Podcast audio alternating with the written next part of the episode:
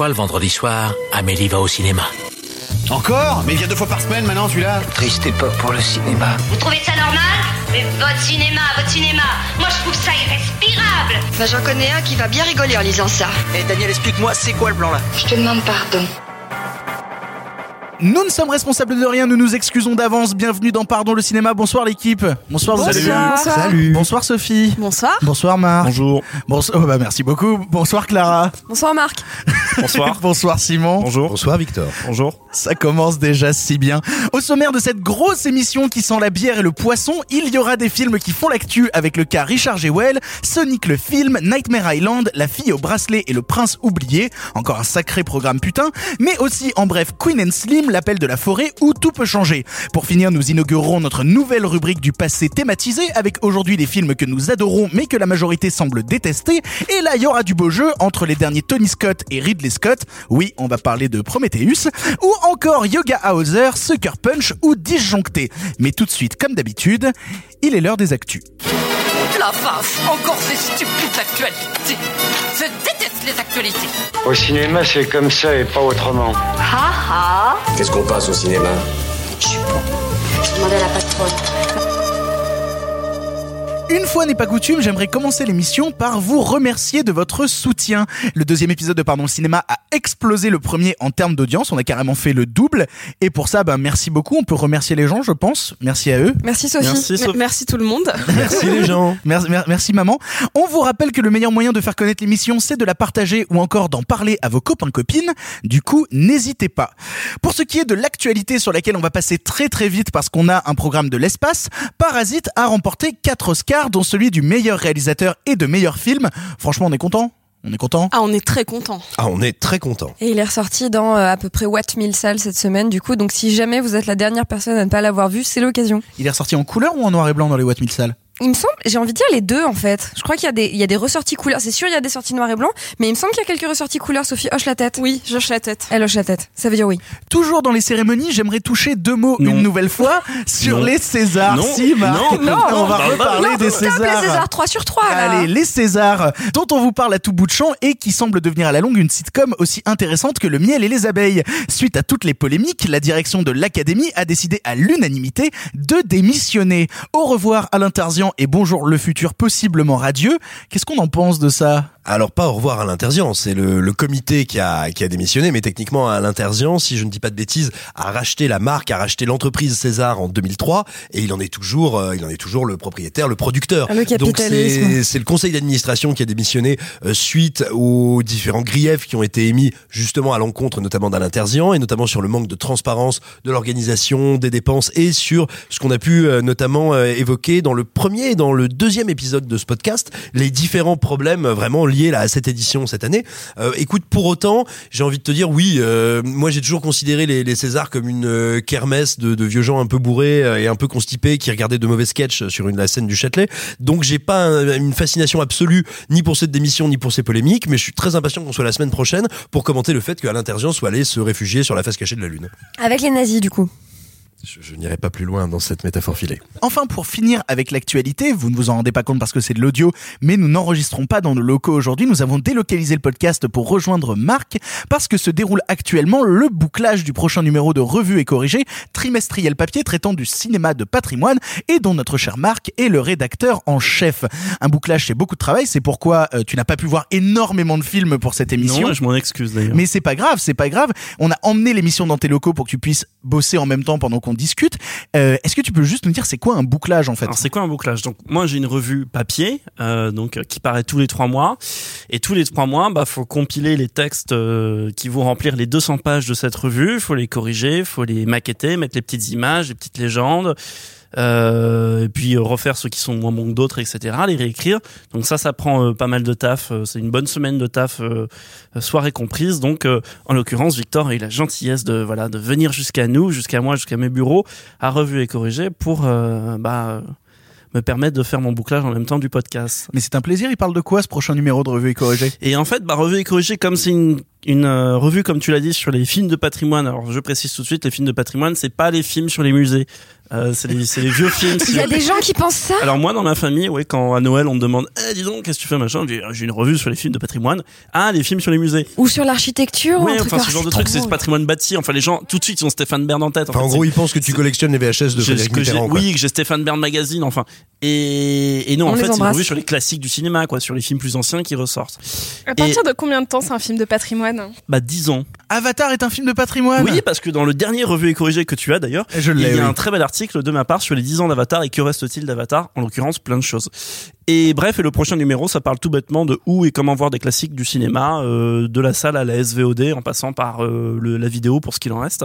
Donc, et ça sort le 6 mars. Voilà. Abonnez-vous. Abonnez-vous. Et, ouais. et- et où est-ce qu'on peut acheter le magazine Et si on, on, peut acheter dans toutes les bonnes crèmeries, dans les librairies, Non, euh, mais s'il sur pas d'aller dans une Internet. crèmerie, vraiment, euh, ça ne fonctionne pas. Pardon? Tu sais, j'imagine quelqu'un qui rentre genre dans une crèmerie et tu vois, et la personne qui le regarde d'un air circonspect. Vous avez de la crème de patrimoine? Ah non, c'est de la crème qui a plus de 10 ans. Oh. Euh, donc voilà, et dans les bonnes, euh, mais seulement les crèmeries qui vendent des livres, du coup, comme le, le stipule Clara, et sur Internet, à la Fnac, etc. Donc c'est à peu près trouvable. Ok, voilà, c'était le petit coup d'auto-promo pour un projet que l'on Merci, soutient Victor. fort. Mais avec plaisir, on le soutient fort et personnellement, je, tr- je le trouve important. Jetez-vous sur le prochain Revue et Corrigé. Allez, on a déjà trop traîné, il faut qu'on attaque les films du présent et on commence tout de suite par le cas Richard Jewell. There is a bomb in Centennial Park. You have 30 minutes. I don't know how to protect you. I think your client is guilty as hell. They want to fry you. You ready to start fighting back?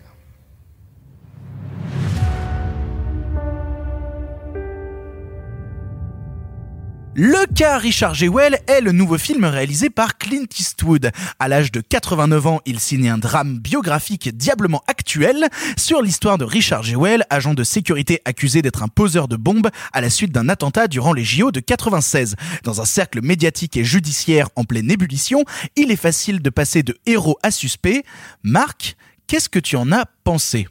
Et ben moi j'ai beaucoup aimé, même si euh, je suis un peu parti pris parce que j'aime beaucoup beaucoup Eastwood en général et euh, je vais même aller plus loin parce que moi j'avais adoré. adoré. Euh, Vas-y, Le dis-le, dis-le pour moi. Le 15-17 pour Paris. Voilà, je- on est trois en France, je suis un des trois. Ah mais ça, quand, quand je travaillais Respect. chez Warner à l'époque, on avait encadré ce que t'avais marqué. Hein. Je je vais pas je vais pas mentir. Bah, C'est vrai, vraiment, c'était tellement rare, c'était tellement beau que quelqu'un aime ce film. Non, mais surtout, pendant six mois, ils l'ont pris pour un troll, ils l'ont viré de tous les listings. Je l'ai aimé d'amour, ça m'a ému. Et, et là, en fait, euh, ce que j'aime bien, c'est que euh, il avait atteint une sorte de radicalité du coup qui avait pas plu à beaucoup de gens dans 15h17 où il faisait rejouer les vrais les vrais mecs euh, du Thalys, etc. Ensuite, il y a eu la mule qui a réconcilié à peu près tout le monde. Tout le monde s'est à peu près accordé à dire que c'était au minimum un beau film. Et donc là, il la mule étant son film d'adieu, euh, comment dire, devant la caméra, là, il repasse totalement derrière. Il recontinue cette. euh, alors on reste dans le 15h17, dans celui, etc. Il reste dans cette logique de je vais continuer ma saga sur les héros ordinaires, etc. À chaque fois trouver une approche et un profil de héros différent. Mais moi, ce que j'ai beaucoup aimé, c'est que, en dépit des faiblesses du film, qui vont être, à mon sens, euh, tout ce qui relève de la critique sur le système, sur l'acharnement euh, judiciaire, sur l'acharnement euh, des médias médiatiques, que je trouve un peu plus faible, le personnage de la journaliste incarné par... euh, C'est pour moi le vrai problème du On film. va en parler, hein, il y a incarné par- parler, dessus. par- Laissez-le dérouler. Ouais, non, le, le, le personnage de la journaliste incarné par Olivia Wilde est, est vraiment assez mal écrit, mais en fait parce qu'il est, il est conceptuel et il a une critique à faire contre le concept médiatique. Mais bon, indépendamment de ça, par exemple, et que je trouve n'est pas le sujet du film, en fait, malgré le fait que ça soit dedans, ce qui est au centre pour moi, c'est l'humanisme, mais très très très naïf du film, et que je trouve très très très beau. euh, du personnage principal, sa relation avec son avocat qui est interprété par Sam Rockwell. En fait, c'est ça le centre du film, et euh, c'est un très très très beau rôle de Sam Rockwell. Et en fait, quand je suis sorti de la salle, je me suis dit, et ça a contribué à me faire aimer encore plus le film. Et c'est pas un reproche euh, pour un ou pour l'autre film. C'est, je trouvais que c'était l'anti-Joker parce que en fait c'est le même film globalement. C'est l'histoire d'un homme blanc frustré qui est wannabe quelque chose. Dans Joker il est wannabe comédien. Et dans dans dans Richard Jewell il est wannabe euh, law enforcement. Il faut être policier quoi. Et et c'est des films où bah, il va être question de vriller un moment. Et évidemment dans le Joker ça vrille. Pas besoin d'expliquer pourquoi. Et dans Richard Jewell il est susceptible de vriller un moment parce qu'on lui explique qu'un jour, à force de vouloir être policier, il va peut-être avoir dans ses mains un peu de pouvoir. Et que là, il va pouvoir vriller. Et en fait, j'ai été vachement ému de ce film qui arrive complètement à contraire de toutes les productions, du, du un pan de la production qui va être pessimiste ou cynique ou quoi que ce soit sur ce thème-là, et d'arriver avec un film qui est très naïf, qui du coup peut presque paraître, je sais pas, anachronique ou quoi que ce soit. Parfois on dirait du capra tellement c'est naïf. Euh, et en même temps, ça m'a fait du bien. Et je dirais presque c'est un feel good movie. J'en suis sorti bien mais, de la mais est-ce qu'en même temps c'est pas trop naïf? Est-ce que de la part d'un Eastwood euh, qui est quand même dans la fleur de l'âge, on peut le dire, euh, est-ce qu'on pourrait pas s'attendre peut-être à plus de profondeur, plus de maturité? Alors non, ça manque pas de profondeur. C'est-à-dire qu'il y a un choix de la naïveté. Euh, moi, c'est aussi ce qui m'a touché dans le film. Les 20 premières minutes, je trouve qu'elles sont incroyables. C'est-à-dire que moi, il arrive à me mettre dans une position d'empathie, voire de compassion pour un personnage que, on va dire, d'un point de vue rationnel, je trouve abominable. C'est-à-dire, c'est la rencontre entre Winnie l'ourson et Tonton Facho. C'est un petit bonhomme tout rond, tout souriant. Bah oui, c'est un petit bonhomme tout rond, tout souriant, qui rêve d'avoir du pouvoir, qui rêve d'appliquer l'ordre, qui a une idée très précise hein, quand même de ce que c'est que l'ordre, le vice, la vertu, la morale, et moi une idée qui me déplaît profondément. Mais il arrive à me faire comprendre, à me faire saisir par l'épure de la mise en scène, par la simplicité absolue et la pureté absolue des sentiments qu'il met en scène. Il arrive à me faire comprendre comment le positionnement moral et politique de cet individu vient d'une montagne de vexation, du mépris qu'on lui renvoie en permanence, et comment, bah, en fait, ce type, la seule chose qu'il a, c'est une espèce, on va dire, de boussole morale et le fait de pouvoir essayer de l'appliquer à lui-même et au monde autour de lui. Et du coup, la naïveté du film me semble être un vrai choix et un choix assez profond et que je trouve très très beau. Et après, mais là, on va ensuite la discussion va nous amener naturellement à ça. Moi, mon énorme limite sur le film, c'est deux choses. C'est que, on va dire, ce regard extrêmement nuancé, extrêmement beau qui porte sur le personnage de Richard Jewell. Je trouve qu'il porte un regard au contraire beaucoup plus problématique sur ses autres personnages et du coup, ça me gêne un peu. Et politiquement, j'ai un problème avec le film, c'est que pour moi, entre guillemets, il se prend les pieds dans le tapis de la réalité. Je vais essayer de m'expliquer rapidement. En gros, euh, donc il essaye de sauver l'honneur de Richard Jewell, qui a été euh, euh, qui a été soupçonné a priori quand même à tort, mais il le fait notamment, on parlait de la journaliste, mais en gros il essaye de sauver l'honneur d'un personnage en salissant celui d'un autre.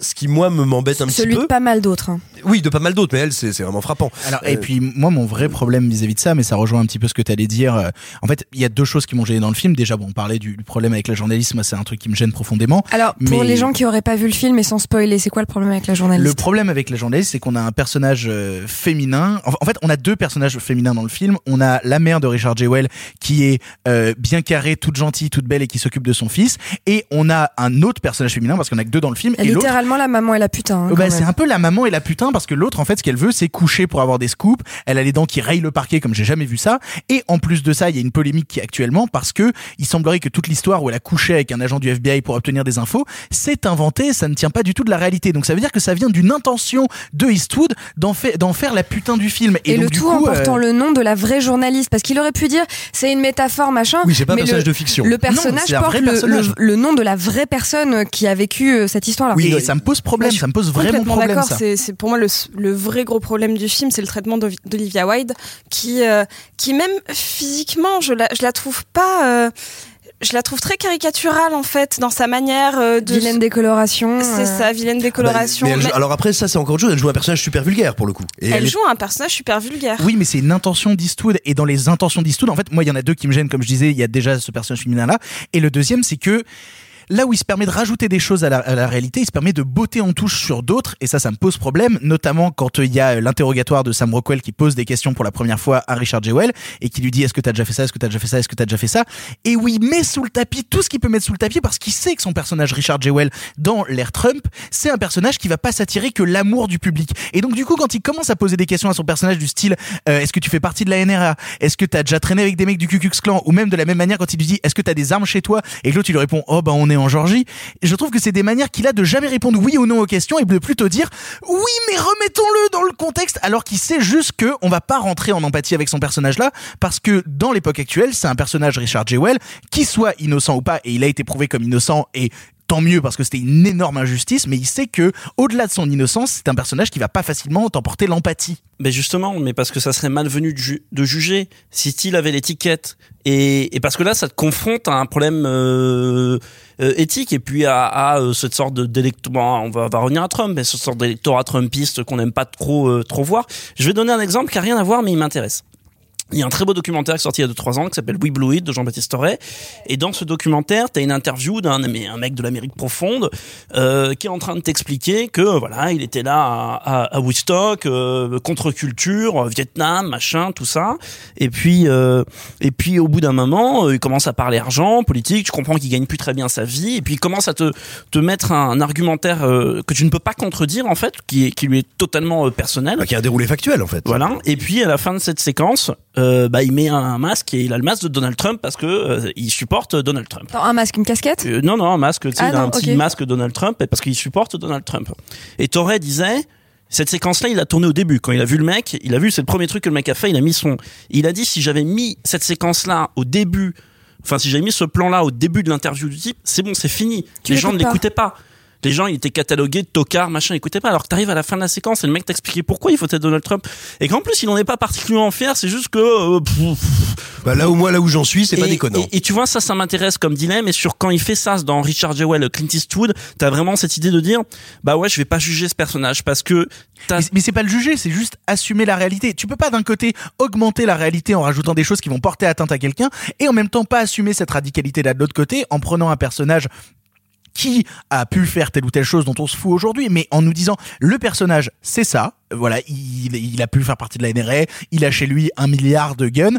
Mais en même temps, ce que je vais créer dans mon histoire, c'est justement comment je vous fais rentrer en empathie pour finalement avoir envie de le défendre. En fait, vous posez, Mais posez le trouve- spectateur en tant que position d'avocat et de se dire je m'en fous du gars, mais je vais le défendre. Et en fait, je trouve qu'il met sous le tapis des choses pour réussir à nous faire rentrer avec- Bah, en il- empathie avec un perso qui m'intéresse pas tant que ça. il, il met sous le tapis, ouais, mais regarde de l'autre côté, euh, quand le mec te parle des armes et qui te montre son arsenal, parce que le type a chez lui un arsenal de guerre, et qui te sort sur le lit son arsenal de guerre, déjà je trouve que c'est filmé de manière assez moqueuse, sans que ça soit euh, pointé du doigt en mode, eh regardez, c'est un gros tocard, il a des fûts. On C'est dirait un enfant qui sort ses c'est quand même mis en scène de manière à être ridicule et c'est quand même l'occasion de rappeler que Eastwood il est pas du tout euh, pro NRA et pro prolifération et qu'il est en faveur du gun control. Donc euh, t'as aussi ce truc là, c'est juste qu'il est assez intelligent pour juste pas pointer du doigt et ça c'est un truc qui me touche en fait parce que euh, tu vois, c'est comme si pour caricaturer, euh, comment dire, c'est le, le mec qui interprète euh, le, le concept plutôt qu'interprète euh, ou que représente Richard Jewell, c'est le genre de mec qui a été pointé du doigt constamment en fait, et qui fait qu'aujourd'hui, un jour, on a découvert que Donald Trump était président des États-Unis. Mais, mais pour moi, il y a cette idée-là de dire, bah voilà, je vais essayer de comprendre cette, euh, ce genre de gars, quoi. Personnellement, en tout cas, dans l'histoire, moi, le personnage qui m'intéresse le plus, ça reste Sam Rockwell. Je trouve que c'est le personnage qui a le plus de profondeur et qui m'intéresse le plus. Et je me tourne vers toi, Clara, parce que tu ne t'es pas encore exprimé sur le film. Qu'est-ce que t'en as pensé? Euh, déjà, ça m'a fait du bien de voir une vraie grosse scène de Macarena. Oh putain de merde, c'est vrai. Au- moment où la Macarena s'est lancée, j'ai vraiment pris un coup de flip, hein. vraiment très très fort. C'est ça, c'est ça en fait le- l'acte terroriste, c'est la Macarena. C'est la Macarena, c'est le ça le vrai Moi, acte j'ai trouvé terroriste. ça génial parce qu'il te filmait ça. C'était Ouais. du Bresson presque, tu vois, le C'est mec faisait de- un truc hyper, enfin. Toute cette séquence est incroyable. La- c'est- encore une fois, les 20 premières minutes du film, voire même la demi-heure si on prend euh, le concert, et- et- le et concert puis est une la- leçon L'attaque en elle-même, l'explosion de la bombe, c'est dément quoi. Je suis pas hyper familière du cinéma de Eastwood parce que, à titre habituel et sûrement à tort, c'est un réalisateur qui m'intéresse pas beaucoup. Euh, donc tout ce que je vais exprimer là, j'aimerais bien avoir votre avis, spécialement Marc, qui je sais euh, s'intéresse beaucoup à lui et à son à son état d'esprit de réalisateur et à sa philosophie de réalisateur.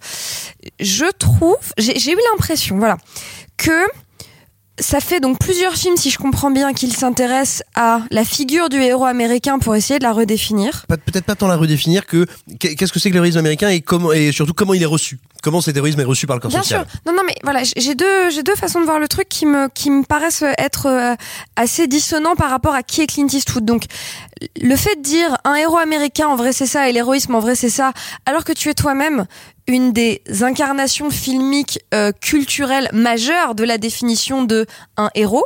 Tu vois, Clint Eastwood, les westerns, les machins, les trucs. et maintenant, L'inspecteur Harry, l'inspecteur. Harry Ah, et c'est le même Clint Eastwood. non, c'est son frère. Euh, donc il y a ça d'une d'un côté qui donc est, est un peu euh, un peu intéressant, tu vois, de de Clint Eastwood qui essaie de parler de la, de l'héroïsme en fait, c'est ça. Et d'autre part, mais ça en découle un peu, de dire que Clint Eastwood est peut-être en train d'essayer d'écrire son histoire de l'Amérique par des héros qui sont tous des hommes blancs, mais bon, c'est encore autre chose. Euh, et encore une fois, ça me ça m'interpelle euh, que quelqu'un qui a autant construit l'imaginaire collectif américain et mondial euh, soit aujourd'hui à vouloir raconter sa version. J'ai pas d'avis. Je, je dis pas que c'est pas bien, je dis pas que c'est super. Je dis que ça me que ça m'interpelle tout ça. Il y a un truc qui est passionnant avec Eastwood, c'est qu'après avoir été justement ce comédien qui a été ce héros, ce, comme tu disais, ce mâle blanc, euh, ce héros de western, etc., ce héros, l'inspecteur Harry, quand il va devenir metteur en scène, la première chose qu'il va faire, c'est éprouver cette figure du héros. Que ce soit euh, dans le retour de l'inspecteur Harry, que ce soit dans l'homme des hautes plaines, il va vraiment attraper cette figure héroïque et, sinon la casser, en tout cas, euh, dire, la travailler, la mettre à l'épreuve. L'épreuve de force, c'est quand même Clint Eastwood qui prend son personnage de héros et qui en fait un espèce de truc masochiste, dur. Enfin, il est très critique sur cette figure-là aussi. Et en particulier dans son tout premier long métrage, Un frisson dans la nuit, où il fait un animateur radio qui est poursuivi par une fan hystérique euh, qui veut le tuer. Et qui est un film où, où Eastwood a un personnage entre guillemets un peu pathétique dedans, il sait pas trop quoi faire. Et, et pour répondre à ce que tu disais, en fait c'est surtout quelqu'un qui a instrumentalisé lui-même et contribué à créer lui-même son propre beat, puis cont- contribué à le déconstruire dans ses films ou à en créer un certain nombre de variations.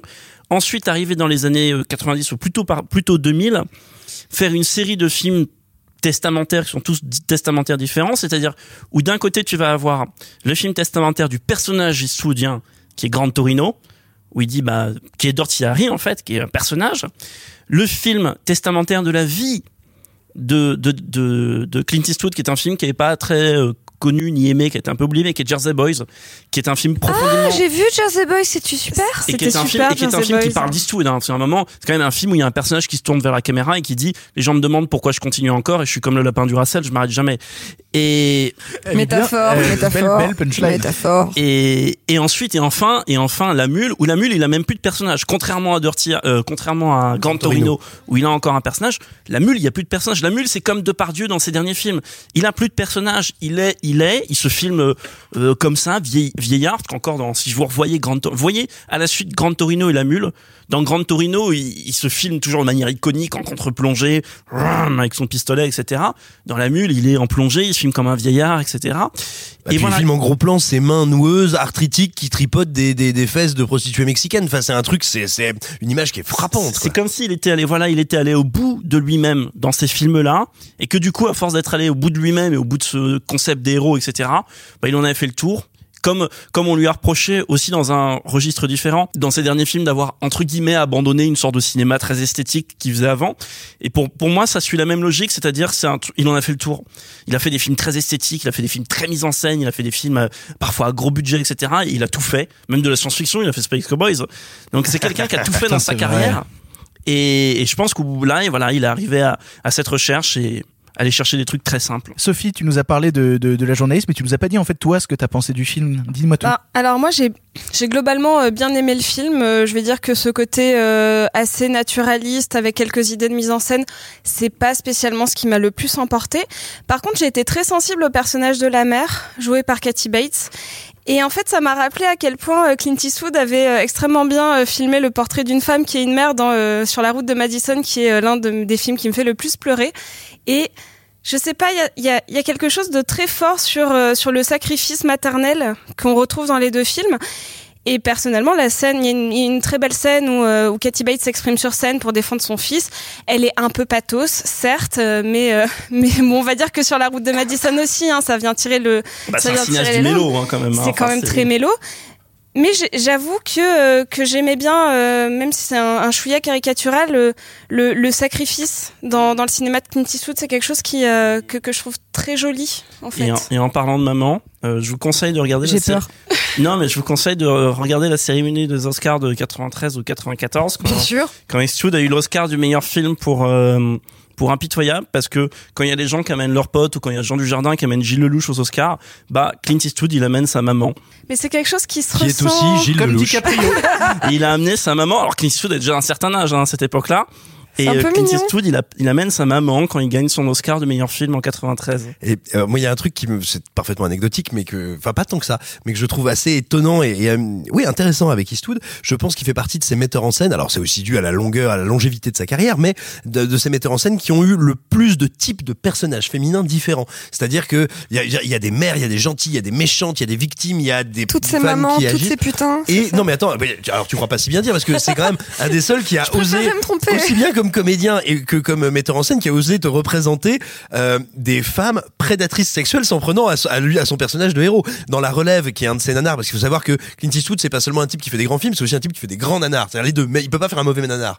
La Relève avec Charlie Sheen où t'as quand même c'est surréaliste Clint Eastwood qui se fait agresser sexuellement par une méchante terroriste et c'est écoute c'est une scène d'un kitsch mais qui est incroyable. C'est le seul mec qui ose dire genre ouais moi ma méchante elle est tellement méchante elle me viole c'est voilà c'est une anecdote mais c'est proprement surréaliste. Pour euh, conclure, Marc, vu que tu es le spécialiste de Eastwood autour de cette table, est-ce que tu conseilles aux gens d'aller voir le cas Richard Jewell? Euh, bah oui, allez voir le cas Richard Jewell, surtout que je pense que ça va pas extrêmement bien marcher aux États-Unis. Je crois que sorti dans une relative indifférence générale. Oh merde, sérieux? Et bah comme en fait comme il, Eastwood il est plutôt bien distribué en France. Hein. Non, mais euh, Eastwood a toujours bien marché en France. Mais j'ai l'impression qu'Eastwood a subi une sorte de backlash depuis euh, cette interview qu'il avait donnée en 2016. 16, je crois que c'est 2016, ouais. Il avait donné une interview en 2016 qui était assez connue, euh, Pussy Generation, tout ça. Enfin, c'était une interview de, de mecs agacés. Ou d'un autre côté, euh, il dit pas des trucs. Ou, de, ou de vieux mecs un peu réac. Non, mais quand de même. vieux mecs un peu réac si on veut. Mais après, tout le monde s'est étonné qu'un mec de 88 ans soit réac. et on était là. Et, et moi, ce que j'avais bien aimé, c'est que La Mule, c'était un peu le contre-pied à ça. C'était un film aussi qui disait que, bon, j'ai peut-être dit des conneries, mais voilà. Mais j'ai l'impression que depuis, par exemple, La Mule, c'est un film qui était totalement absent des Oscars. Euh, mais même, il y avait même, même pas une nomination. Alors que Richard Jewell y était, hein.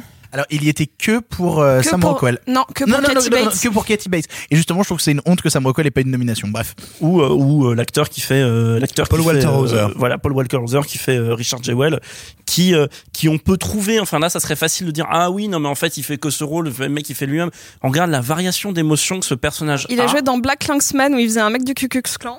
Et également dans j'ai mangé Dans le Super titre. Cop 2. Euh, non et aussi non mais et aussi Pour dans, de vrai, j'ai vu passer ça, avec Margot. Robbie l'an dernier film sur la patineuse artistique. Ah, dans euh, I, Tonya. Merci dans I, Tonya où il était assez exceptionnel également. Du coup, on y va? On va le voir? On va le voir et Ouais. euh, Oui, amenez, vos amis et soutenez le cinéma humaniste Et amenez vos mamans aussi. et amenez vos mamans c'est un film à voir Amenez entre vos mamans mamans. Amenez vos mamans. On va changer de registre et je peux vous dire qu'on va diablement changer de registre puisque après le dernier Clint Eastwood, nous allons parler de Sonic le film. Good time. He's my friend. Let's go! This is my power. And I'm using it to protect my friends. Let's go!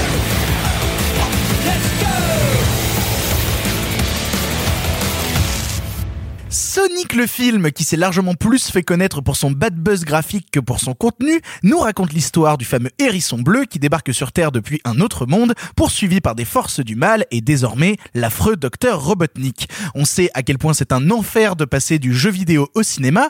Alors Sophie, tu as vu Sonic, qu'est-ce que t'en as pensé? Alors, je tiens juste à dire que j'ai vu la VO parce que ça a été un peu compliqué de la. J'ai vu la VO aussi, Simon, tu l'as vu en quoi toi? Euh, je, je l'ai- ça parlait anglais. il se souvient plus il se souvient plus il l'a vu en Sri Lankais il l'a vu en. Sri Lankais sous-titré malgache Ouais, donc on l'a tous vu en VO globalement. Non, mais parce que apparemment euh, la, la VO est globalement plus appréciée que la VF de Malik Bentala. Alors personnellement, moi je crois les propos du seul spécialiste dans le doublage que je connaisse, à savoir Monsieur Mr Fox, qui a analysé en détail la VF de Sonic le film et qui a dit que c'était sûrement un des pires star talents qu'il avait vu de sa vie. Et c'est pourtant le mec qui avait traché à l'époque euh, Koei sur euh, Garfield et Rock Academy, etc. Donc ça a l'air vraiment d'être l'enfer sur terre cette VF. Je suis très content de l'avoir vu en VO. Bah pareil. Et euh, je suis en, vrai, je suis contente de l'avoir vu tout court parce que euh, bah moi j'ai passé plutôt un très bon moment. C'est-à-dire que je l'ai vu en film du dimanche après-midi. Il y avait pas mal de gamins dans la salle, ça riait beaucoup et euh, franchement, je vais pas m'étaler euh, sur sur la cinématographie du film, c'est proche de zéro, c'est c'est pas vraiment pour ça qu'on le voit, il y a pas beaucoup de mise en scène, les effets spéciaux ça fait le taf. Mais je trouve que c'est rythmé. Euh, J'étais extrêmement contente de voir Jim Carrey euh, jouer Robotnik, mais vous le comprendrez au fur et à mesure. J'ai une passion de Jim Carrey, donc moi là de le voir danser sur fond vert, ça m'a fait très plaisir avec sa jolie moustache. Et euh, j'ai pas grand chose à dire à part que bah, ça m'a fait du bien de voir un, film un peu fun, un peu on pose son, cerveau sur bah, sur un coin de table et puis puis on regarde Sonic et je vais pas aller très loin dans le développement. Bah, je suis bah, désolée, euh, mais je, je comprends. Après, tu vois, moi de mon côté, quand j'y suis allé, j'étais euh, un peu flippé parce que Sonic, c'est un personnage qui m'a vraiment construit euh, dans mon paysage jeu vidéo ludique parce que bah, j'ai fait tous les Sonic euh, et même les ceux en 3D un peu pourris ou les Chevaliers ou euh, Sonic Heroes ou tout ce genre de joyeuseté là. Et c'est un personnage qui compte pour quel est moi. le meilleur? Euh, Sonic 2. Euh, Sonic 2, Sonic 3 avec Knuckles, là où quand tu euh, clips tes deux cartouches ensemble, Ouais. le combo des deux est aussi assez puissant. mais, mais après moi c'est vraiment Sonic 2 que j'ai le plus poncé Alors quoi, moi, que je, je connais cœur. Sonic CD qui rend épileptique. Ah putain, quelle, horreur, quelle horreur. Alors Non, que moi, je, chose, Sonic je vous CD, avoue euh. que euh, j'y connais rien. Enfin, moi, je regardais le dessin animé. euh, Mais, mais, mais, ni, mais ni connaissant. Allez, accrochez-vous. Tant pis si je cours plus vite que vous. Et voilà, j'ai mis une pièce dans la machine. Voilà, je suis désolé. Euh, il faut pas me lancer là-dessus. hein. Et puis surtout, moi, je peux te faire les autres génériques. Sonic le rebelle, tu vois, je peux te faire ce genre de truc là. Ah oui, d'accord, mais on Ah est non, bien. euh, vraiment, ça va très très loin. Mais toi qui connaissais rien au personnage Sophie, t'as aimé euh, le film, quoi. Bah ouais, j'ai trouvé. Enfin, aimer, c'est un grand mot. On va juste te dire que j'ai passé un agréable moment devant euh, devant un film qui faisait le taf et des fois c'est c'est c'est pas mal. Après, j'ai- j'ai lu une anecdote comme quoi euh, Paul Rudd devait tenir le, le rôle principal à la base. Ah, à la place de la- James Marsden. Exactement. Euh, et euh, bah, euh, bah, j'ai été un peu déçue parce que j'adore Paul Rudd et que je trouve qu'il aurait fait un super bon. Bah, euh, Il aurait été mieux qu'un gant de toilette, quoi. Enfin, Bah, après, moi, j'aime bien James Marsden. Je trouve qu'il est vraiment sous-représenté. Le, le meilleur truc dans lequel j'ai vu personnellement, c'est Westworld. bah, c'est ça. mais, mais du coup, comme je te Ou disais, dans voilà. Airspray. Non, Ah oui, c'est vrai. J'étais vraiment flippé avant d'aller voir le film, déjà à cause de tout le bad buzz qu'il y avait eu euh, sur le côté graphique, etc. Mais c'est un autre débat qui maintenant est un peu révolu. Euh, mais surtout, j'avais peur parce que, bah, adapté du jeu vidéo, on sait que c'est la galère. Et Sonic, comme je dis, c'est un personnage qui a compté pour moi. Et donc, le voir transposé au cinéma, j'avais peur que ça nous fasse un peu Mario Bros le film, qui Ah. était un enfer sur Terre. En tout cas, là, c'est euh, le, c'est le, film, euh, une adaptation de jeu vidéo qui a marché le mieux euh, d'un point de vue. Ah bah oui, il est, sous. il est en train de tout exploser au box-office et mine de rien, bah de mon côté aussi, j'ai passé un agréable moment. Je, je, je dirais pas, tu sais, on a, on, a, on a parlé de cinéma pendant 20 minutes là avec le carré chargé well. J'aurais du mal à les mettre dans le même panier et à secouer fort pour dire c'est la même chose. Mais clairement que j'ai pas boudé mon plaisir et que même si c'est très naïf, très enfantin, parce que ça te ressort des poncifs qu'on a vu 100 fois du style le pouvoir de l'amitié et tu voyais ça un dans des dessins animés quand t'avais seul, 6 ans quoi. C'est triste. J'en ai. Je suis mort après cette phrase tu vois ce qui se passe quand on parle de ce film? Mais en tout cas, voilà, je, je- je- personnellement, j'ai pas boudé mon plaisir et malgré ces concepts naïfs, etc. Je trouve Jim Carrey, Il est trop bien, je, Jim Carrey. je, je le trouve formidable de il Jim est, Carrey dans le il film. est super. Et surtout, je trouve que ça gère très bien la notion de comment on adapte du jeu vidéo parce que tout le problème c'est ne pas tomber dans un fat service putassier qui va desservir les, euh, le truc parce que si tu connais Simon pas le est jeu en train de faire un AVC là. oui, oui, mais Je justement, crois qu'il est pas d'accord oui, avec mais on veut dire du bien du film avant qu'il débarque. Euh, T'allais dire quelque chose, Marc? Non, mais peut-être Simon en parlera, mais est-ce que je voulais savoir, est-ce que c'est un film qui fait quelque chose de la vitesse? Je l'ai pas vu. donc Je comptais en parler. Alors, Alors, Alors, le je n'ai rien personnage dit. Alors c'est un, c'est un peu mon problème et c'est peut-être mon seul problème, c'est qu'il nous ressort cette scène qu'on voit habituellement et qu'on a vu par exemple dans Days of Future Past ou dans les derniers X-Men avec le personnage de Quicksilver qui soudainement tout le temps se ralentit et hop il déplace chaque chose une par une. C'est un peu la manière de représenter la vitesse qu'on a déjà vu un peu 100 fois, mais qui au final moi me gêne pas trop parce que même si je l'ai vu 100 fois, je vais pas voir ce film pour qu'il me donne des euh, des concepts révolutionnaires en termes de mise en scène ou en termes de manière de représenter telle ou telle chose. parce que le sujet le permet en fait. Euh, non, non, non, mais c'est sûr, c'est sûr. Je l'ai vu en fait comme en fait avant de voir le film il y avait l'abondance de Troll 2 et ça a l'air d'être misérable ça a l'air d'être l'enfer et, et ça a l'air d'être au- au-delà d'être naïf et innocent comme peut l'être Sonic ça a l'air d'être profondément bête et je Il y trouve a un nouveau que Troll 2, c'est rigolo. euh, Oui, c'est c'est exactement ça. Euh, et, et là, Sonic ne me pose pas ce problème-là. Et euh, je me suis posé, parce que je commence un peu à vieillir, je me suis posé la question, si j'avais des gamins, est-ce que je leur montrerais euh, Sonic le film? Et je me suis dit, bah ouais, c'est un film qui, pour enfants, me dérange pas et, et ne pose pas de problème. Et qui, en plus de ça, et c'est là où c'est important, quand t'adaptes du jeu vidéo, c'est toujours compliqué de pas tomber dans un fan service assez, stupide qui va laisser de côté les gens qui connaissent pas le jeu vidéo. Là, c'est un film qui, même si tu ne connais pas le jeu vidéo, même si tu n'as jamais entendu parler de Sonic, c'est quand même compliqué, mais bah, parce que c'est un peu comme Mario, c'est une figure emblématique. Même si tu ne connais pas Sonic, le film reste agréable, t'emporte dans son univers qui est un peu bébête, un peu touchant, un peu innocent, mais qui peut marcher auprès des enfants. Simon et est en train ça de suffit. là. Mais j'avoue juste que euh, et c'est un, concept dont Clara va souvent parler mais du divertissement. Attends, eh, j'y viens. Je sais. On je en parle sais. tout à l'heure. Mais, ok, euh, geek de bord. Alors, tu sais quoi? Tu ne crois pas si bien dire. Mais en fait, j'ai- fait très attention au, au public et notamment aux enfants qui euh, sont venus voir Sonic en, en VO et bravo à eux en Donc, vrai. tu regardais pas le film Si, mais j'ai fait attention. Sophie, elle regarde les enfants. Moi perso derrière moi j'avais une bande de D-nerds qui avant de voir le film parler et disaient Tain, j'espère que ça va être bien, j'espère que ça va être bien. Mais tu sais vraiment les fans de Sonic étaient venus avec des t-shirts Sonic vraiment fans et qui à la fin du film applaudissaient à tout rompre étant en mode putain yes, putain yes, putain. Ils étaient vraiment heureux que le film ait marché. C'est un appel à l'aide, ça, hein, vraiment. Moi, j'étais juste contente de me dire, c'est ça, je peux amener mon, mon neveu de, de 12 ans le voir et, euh, et ça va lui plaire parce que c'est du bon divertissement qui va, qui va vite, qui est hyper incluant euh, avec son public et qui, euh, bah, ça a pas besoin d'être du grand cinéma du moment que c'est un peu. Bon, Simon, je, je te. Je Bon, te bon, je- il, il va falloir qu'on file la parole à Simon parce qu'on dit que des bonnes choses depuis 6 minutes. Vas-y Simon qu'est-ce que t'en as pensé de Sonic le film Simon se attendez, d'abord, Simon est tout d'abord, rouge. d'abord, je, me permets de, de, de reconnaître un truc, c'est que moi aussi, si j'avais des enfants, je les emmènerais voir Sonic, tout simplement parce que depuis longtemps, je rêve de tenter une petite expérience d'avortement postnatal. et, à, et à mon avis, c'est l'œuvre idéale. Si tu veux, le, le- les, les mecs ont refait les effets spéciaux, t'as juste l'impression qu'ils ont fait, bah salut, on a recommencé, mais on n'avait pas le temps, alors c'est dégueulasse. Bah oui, c'est infect, tout est mal incrusté, c'est horrible. Tu parlais de la vitesse, tu sais, c'est des mecs qui font, on a le personnage le plus rapide du monde, bah du coup faire des ralentis, sinon ça va trop vite. hein. C'est-à-dire que c'est un film sur la vitesse sans vitesse, c'est un film sur la vitesse qui a peur d'aller vite, c'est désolant. Alors heureusement qu'il y a Jim Carrey, mais attendez, Jim Carrey c'est pas qu'il est bon, c'est que tout le reste est tellement nul. Je veux dire, Jim Carrey, tu mets James Marsden à côté, tu sais, c'est comme si on te mettait, je veux dire, un petit grain de caviar, mais un grain, je veux dire, un macro, un micro grain de caviar et un gant de toilette faisandé. Tu vois, évidemment, tu vas préférer le micro grain de caviar. Simon est en ça train de n'est produire qu'un de micro l'électricité. C'est l'enfer, ce Il va film. imploser. Et, puis alors, et puis moi, il y a un truc que je ne peux pas blairer, si tu veux, c'est quand il y a des gars, et on en revient encore à James Marsden, qui se disent, bah écoute, on ferait bien un film sur Sonic, mais enfin en même temps, Sonic c'est juste un hérisson qui court, qui fait gling gling gling gling gling dans des anneaux et qui sauve des bêtes. Bon bah faut dire qu'il arrive sur Terre, faut lui inventer une histoire, faut inventer un truc, et on essaye de créer un background à Sonic. Ah, mais c'est éludé Non, non, non, non, mais euh. arrête s'il te plaît, Sonic. Il y a eu un milliard de jeux qui ont essayé de lui créer du background. Tu peux pas critiquer ça dans le film. Alors que ça fait Il faut littéralement. juste faire le choix de pas le reprendre. Non, non, non, non, non, non, non, c'est pas ça. C'est Ça que dure deux ce- Sonic, il, minutes. il- il a eu 20, il a eu 20 backstories différentes depuis les années 2000. Il y a une version où il est chevalier au Moyen Âge. Non, non, mais non, mais vraiment. Non, ce que je veux dire, c'est que ça m'intéresse pas de voir Sonic dans notre monde. Je me fous du background qu'ils choisissent de faire. J'en ai rien à battre. Mais juste, ça m'intéresse pas de voir euh, Sonic arriver, euh, faire euh, jouer avec des balles et, euh, et conduire une Peugeot, quoi. Enfin non, bah, tu vois, merde. Tu vois, en fait, tu voulais So- Sonic, mais par les, les, les Wachowski. Ah, bah écoute, alors Sonic par les Wachowski, mais je pense que tu vois, je serais, je serais encore collé au mur, quoi.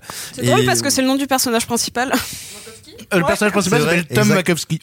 Eh, Le genre, tu sais, c'est c'est la note d'intention pourrie, c'est quand le, tu sais, pour le réalisateur puisse dire en, en interview, ouais, je suis un peu cinéphile, je me suis inspiré de Terrence Malick. Tu Et- fais super bien le réalisateur. Ouais. Donc t'as pas aimé Sonic? Non, j'ai souffert. Vous comprendrez donc qu'il y a vraiment deux camps sur ce film. Tu, tu veux dire une dernière chose sur Sonic le film, Simon, ou pas? Amenez-y les enfants, ils passeront de bons moments. Merci. Et nous, de notre côté, bah, on trouve ça, on trouve ça En sympathique. fait, je trouve que ça mérite ni euh, l'amour inconditionnel ni la haine. En fait, je trouve que c'est juste un. Ouais, je suis d'accord. Comme moi. Oh Répondez dans les commentaires. Laissez des commentaires gentils sur Clara, s'il vous C'est plaît. pour cette fois-ci, s'il vous plaît. Non, alors, par contre, moi, j'ai j'ai une, Mettez vraie la pense bleu. question- Moi, j'ai une vraie question pour Sophie. Par contre, Euh, je serais curieux d'avoir son avis parce que moi, j'en ai pas vraiment sur la question. Je suis plutôt un peu curieux. Euh, Il y a eu sur Sonic un énorme backlash, quand euh, un énorme retour de flamme quand ils ont présenté le premier visuel du hérisson, où tout le monde a hurlé en disant ah c'est dégueulasse parce que c'est dégueulasse. Du coup, ils ont ref- ils ont repoussé le film et refait le hérisson, mais ils ont beaucoup communiqué euh, et fait amende honorable, vraiment communiqué sur le fait de dire on est désolé, on s'est foiré, mais regardez, on revient. Est-ce que toi, euh, purement comme attaché de presse, est-ce que tu trouves qu'ils ont bien géré le truc? Enfin, j'ai envie de dire vu comme le film marche, on peut se dire qu'ils Bah, l'ont bien géré. écoute, mais- je trouve qu'ils ont tellement bien géré le truc qu'en sortant du film, je suis allée vérifier, c'était pas un coup de com en fait, ce, ce, ce mauvais hérisson du début en fait, ce mauvais Sonic, parce que euh, bah là quand même, euh, bon toi tu le trouves dégueulasse, mais Non, euh, je le trouve mal foutu, mais oui, c'est effectivement, c'est, il est, il est Il conforme ressemble- à l'image que j'ai de Sonic. voilà. Moi, moi, moi, ce qui, ce qui me terrifie et euh, c'est un mini spoil sur la fin de Sonic, mais en même temps, c'est ça a leaké partout sur Internet. Il y a une scène post générique où apparaît Tails, et du coup, j'aurais beaucoup aimé voir l'ancien euh, design de Tails. Ah mais il parce que peut-être même pas fait à Je pense que ça aurait hein. été horrible. Je- Le même du renard mal empaillé, c'était ça. Ah, oui, bah oui, oui, totalement, totalement. Bon, bah vous l'aurez compris, on est divisé sur Sonic. Allez le voir et faites-vous votre propre avis. De toute manière, il marche très très bien en salle et c'est le meilleur démarrage de l'année derrière Bad Boys. C'est drôle parce qu'il va vite. C'est drôle, exactement pour Le ça. meilleur démarrage, il va vite. Ah putain. Pardon. On va- Cinéma. T'inquiète pas Clara, tu vas avoir la, la parole tout de suite vu qu'on va passer à un autre film de divertissement et on va parler maintenant de Nightmare Island. I got it. I want it. We were brought here to be a part of something else. I got it. I want it. I got it. I'm your friend. I've always wanted to hear you say that.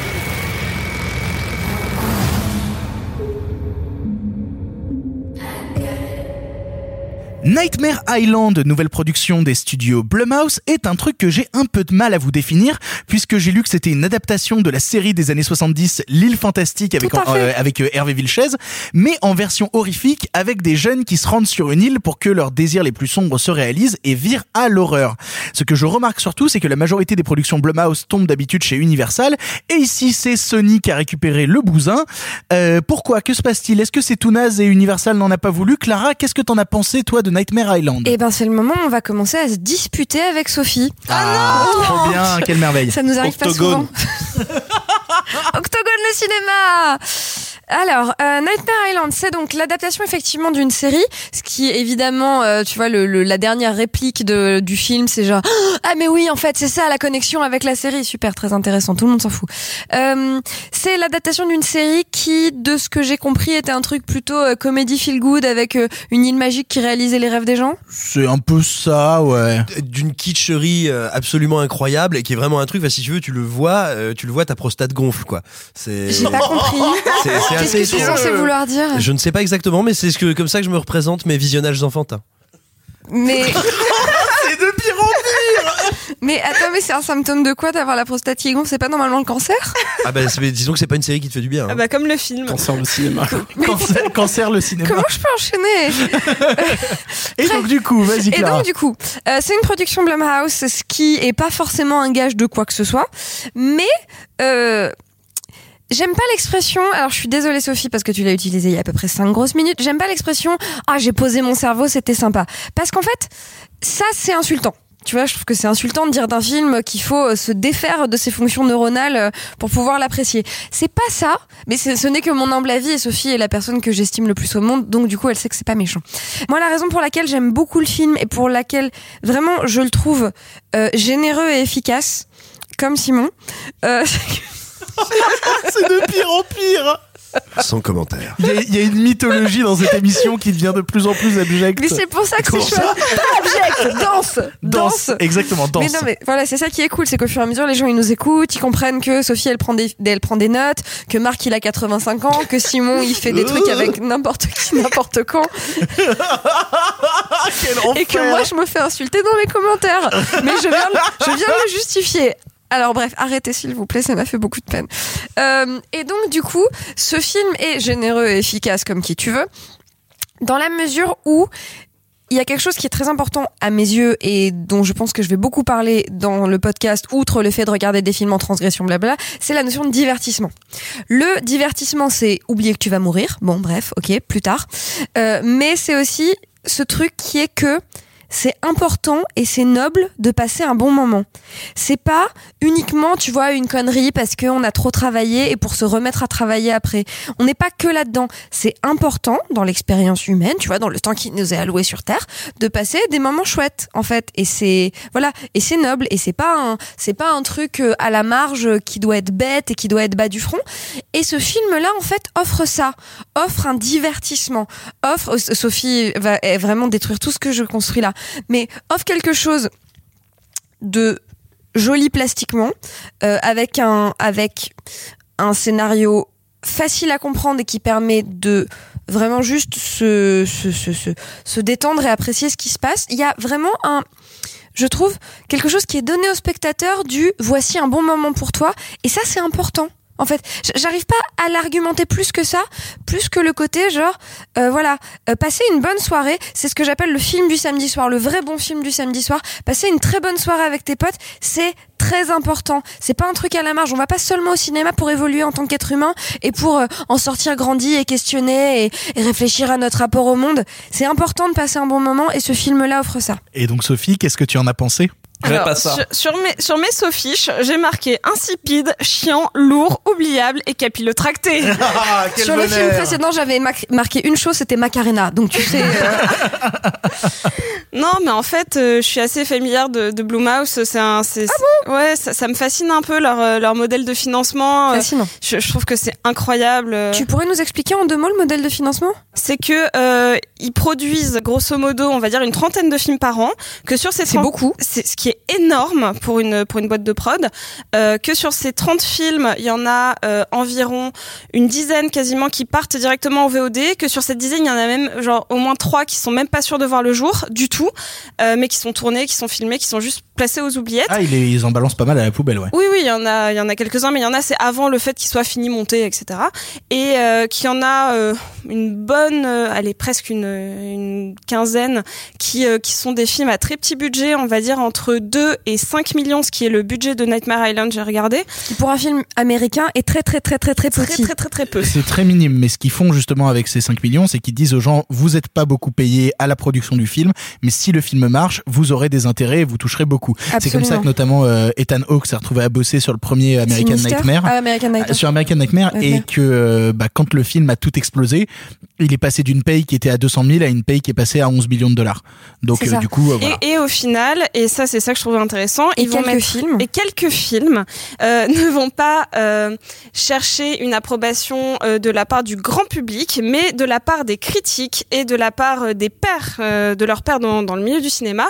On peut citer euh, Get Out en fait, euh, donc Us. Us. Split, le retour de Shyamalan Split. sur lequel ils ont misé. Voilà. Et ça c'est des films Ils qui ont vont aussi même produit Whiplash. Oui, de Whiplash. Et, et en fait, il y a quelques films comme ça qui sortent du lot et qui crédibilisent Blumhouse euh, aux yeux des, des critiques et de leurs pairs dans le milieu.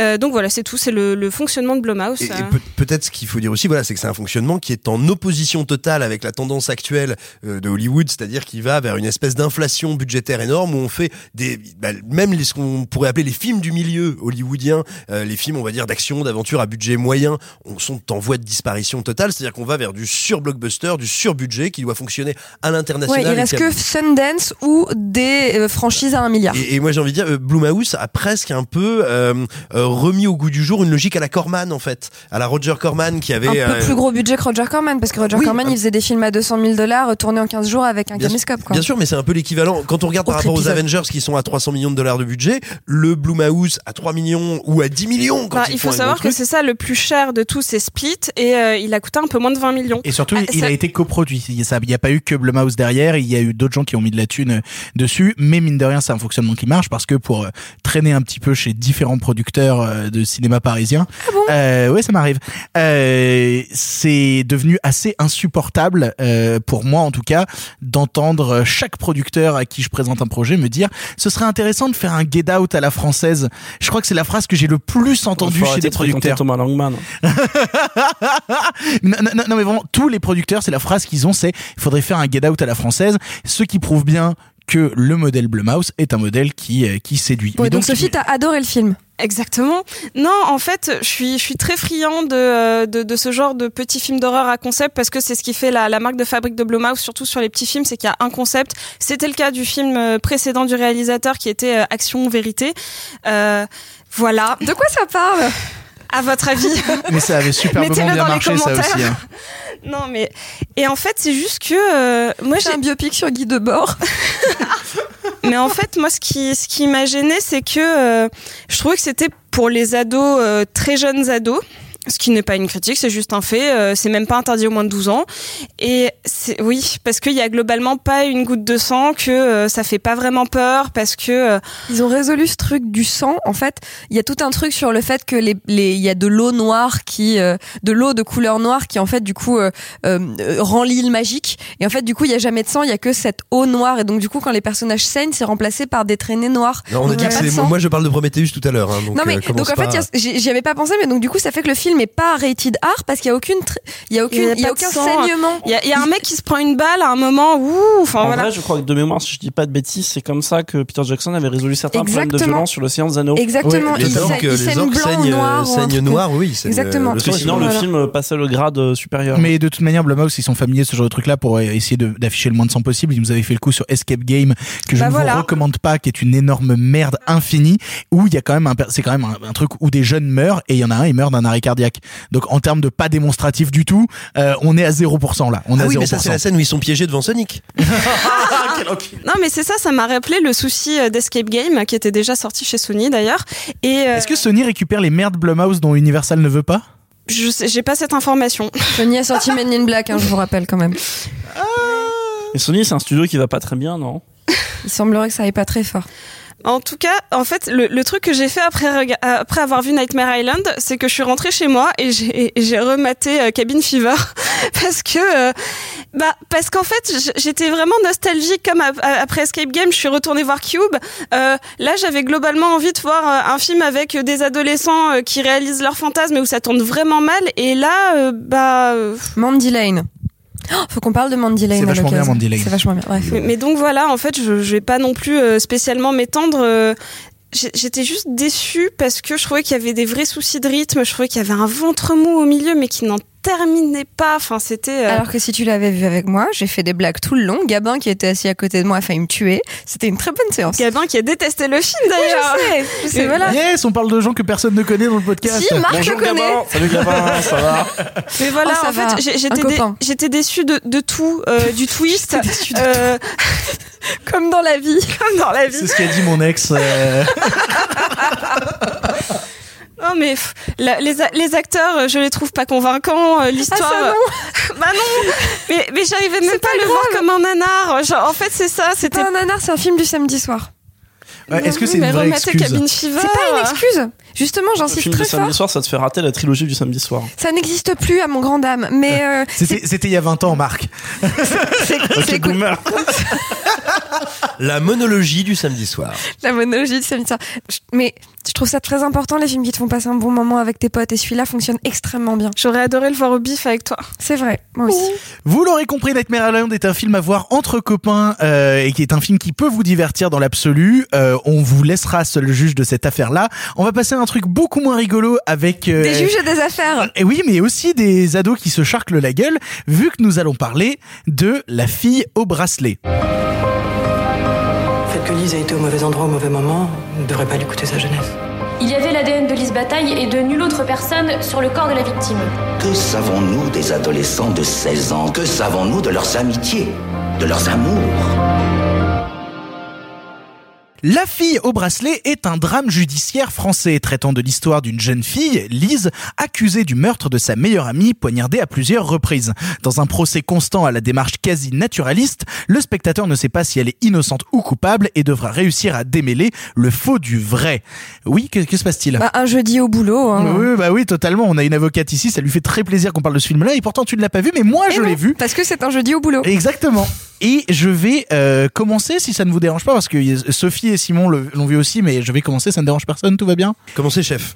Eh bien, La fille au bracelet, c'est pas le genre de film que je m'attendais à apprécier. Et euh, en fait, ce qui m'a étonné avec La fille au bracelet, c'est qu'il accumule tout ce que je n'aime pas dans le cinéma. C'est-à-dire que je n'aime pas les démarches qui poussent assez loin le naturalisme. C'est quelque chose qui a tendance à me laisser à l'extérieur. Je n'aime pas cette démarche de, réalisation et de mise en scène que je trouve par instant euh, très froide, quasi clinique, où euh, je n'arrive pas à ressentir les émotions des personnages. Je pense que je sais même mine de rien que je suis plus passionné d'un cinéma qui va me, me dévoiler plus d'émotions et m'en donner un peu plus à bouffer pour que je puisse rentrer en empathie avec les personnages.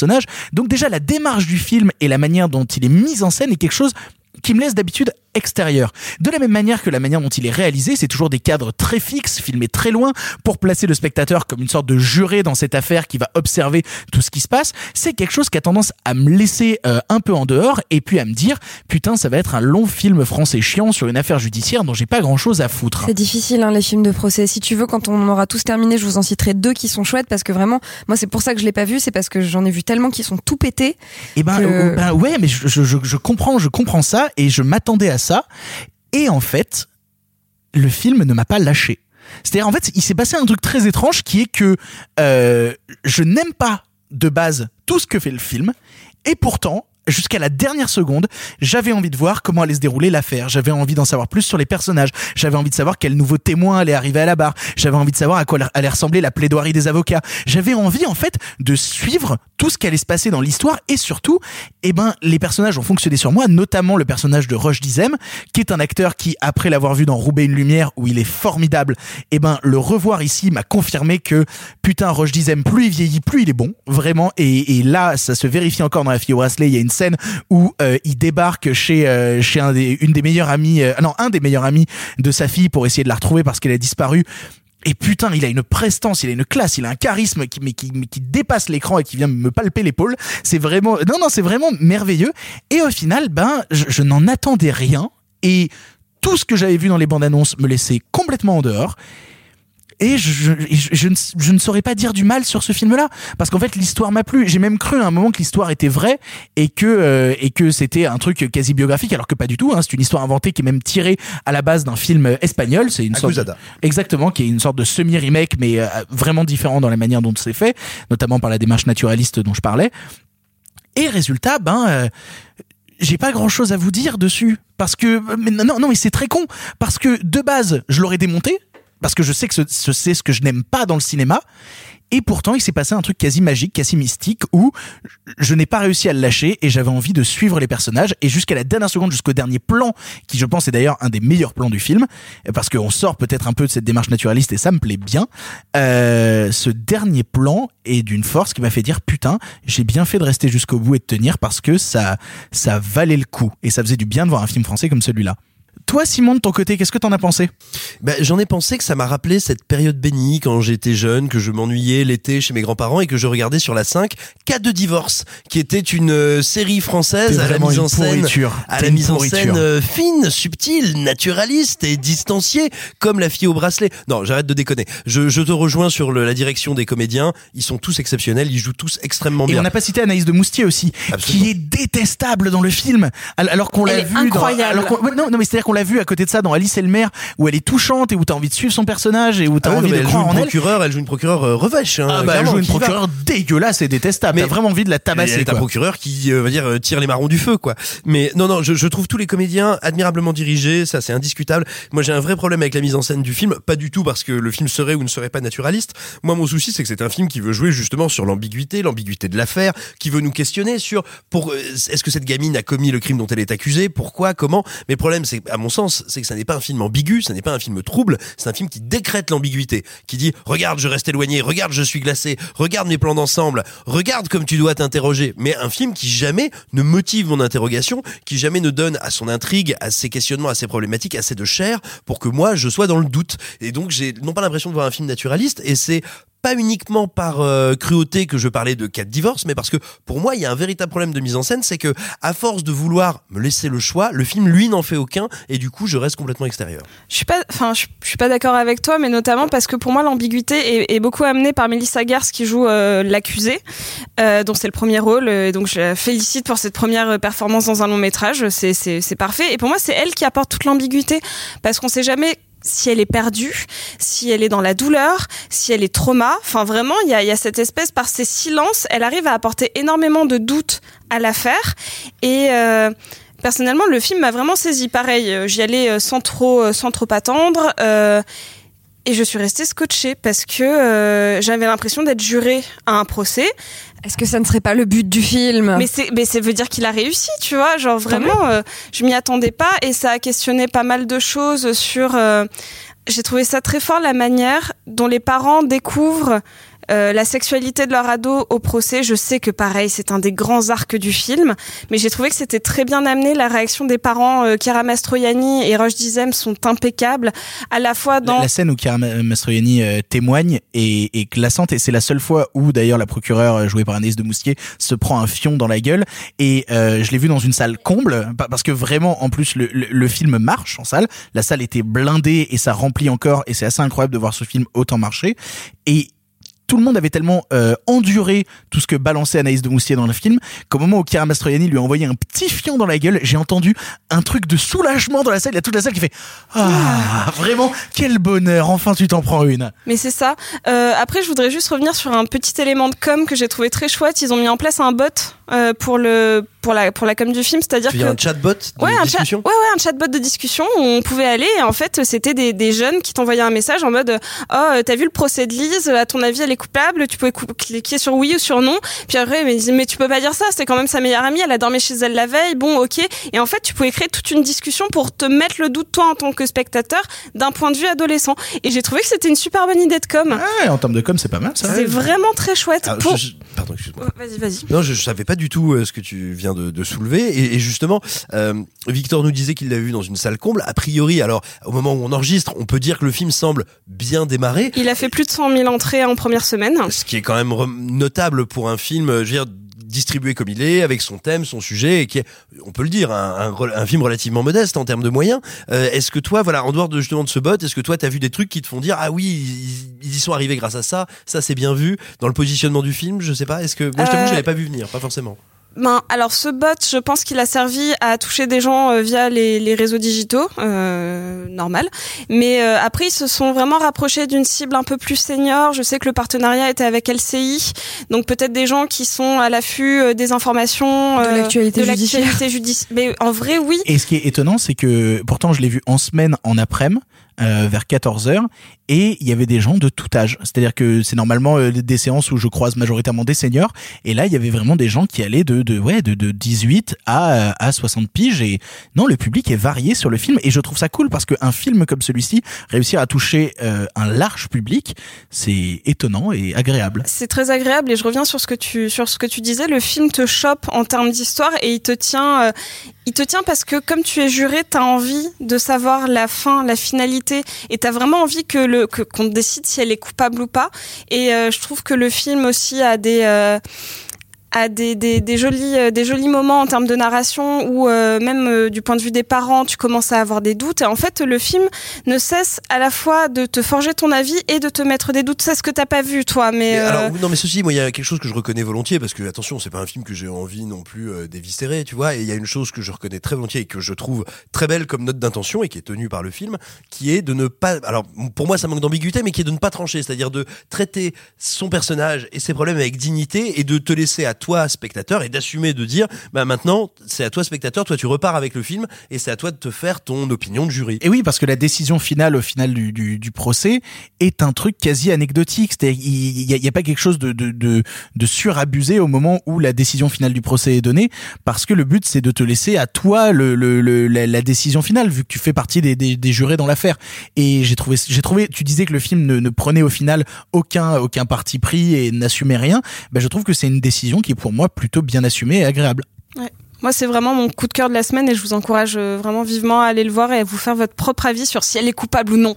Alors, euh, n'ayant pas vu le film, euh, j'en profite pour une question. Quel est votre film de procès préféré? 12 ans en colère. Ouais, 12 hommes en colère. hein. J'allais y venir. Est-ce que le film, est-ce que le film tranche sur ses culpabilités ou pas? Oui. Ok. La- le film donne la solution, enfin donne la réponse, de- de- le, donne le verdict. Donne le verdict du procès. Mais Ah ne- oui, le verdict pas la procès, solution, mais le verdict. Il donne le Exactement. verdict, pas le. Il donne le verdict, et c'est à toi d'en penser, d'en penser ce qui, Bien sûr. ce que tu en penses. D'accord. Alors, du coup, est-ce que c'est le moment d'une petite sélection film de procès? Et donc, du coup, j'allais commencer effectivement par 12 hommes en colère, euh, qui est, euh, qui est euh, bah, la- la- l'espèce de merveille absolue euh, sur ces questions-là. Alors, c'est pas exactement un film sur le procès, mais c'est un film sur la délibération des jurés. C'est dans un système américain, donc c'est pas exactement un décalque de ce qu'on fait euh, nous en France, mais en tout cas, c'est dans les grands films de procès. Il y a celui-là. Il y a également Autopsie d'un meurtre d'Otto Preminger. Marc euh, me Ma- fait Marc des est yes. très. Absolu chef-d'œuvre. En plus, ça dure 3 heures. Comment donner envie, dis donc Euh, si vous avez vraiment très très envie de passer un moment en garde à vue, euh, je vous conseille Gangster d'Olivier Marshall. Oh, mais oui, c'est son meilleur de tellement loin. Avec sûr. des répliques incroyables, on dirait qu'il y a du Audiard. Il y a, non, mais il y a des Ah, répliques mon, incroyables. mon préféré, c'est MR73 quand même. En tout cas, Gangster, c'est très bien. Bref, Gangster qui vraiment vous donne un vrai aperçu de comment ça marche une garde à vue C'est en France. vachement bien, MR73, espèce de salopard. Vous laisse. Et 36 quai aussi, c'est vachement bien. En tout cas, Gangster, c'est très bien. Quel salopard. Et un petit dernier pour la route, Le juge et l'assassin de Bertrand Tavernier. Vous l'aurez compris, La fille au bracelet est un film qu'on a pas mal apprécié ici et que même quand on ne l'aime pas, on lui reconnaît quand même quelques qualités, n'est-ce pas Simon?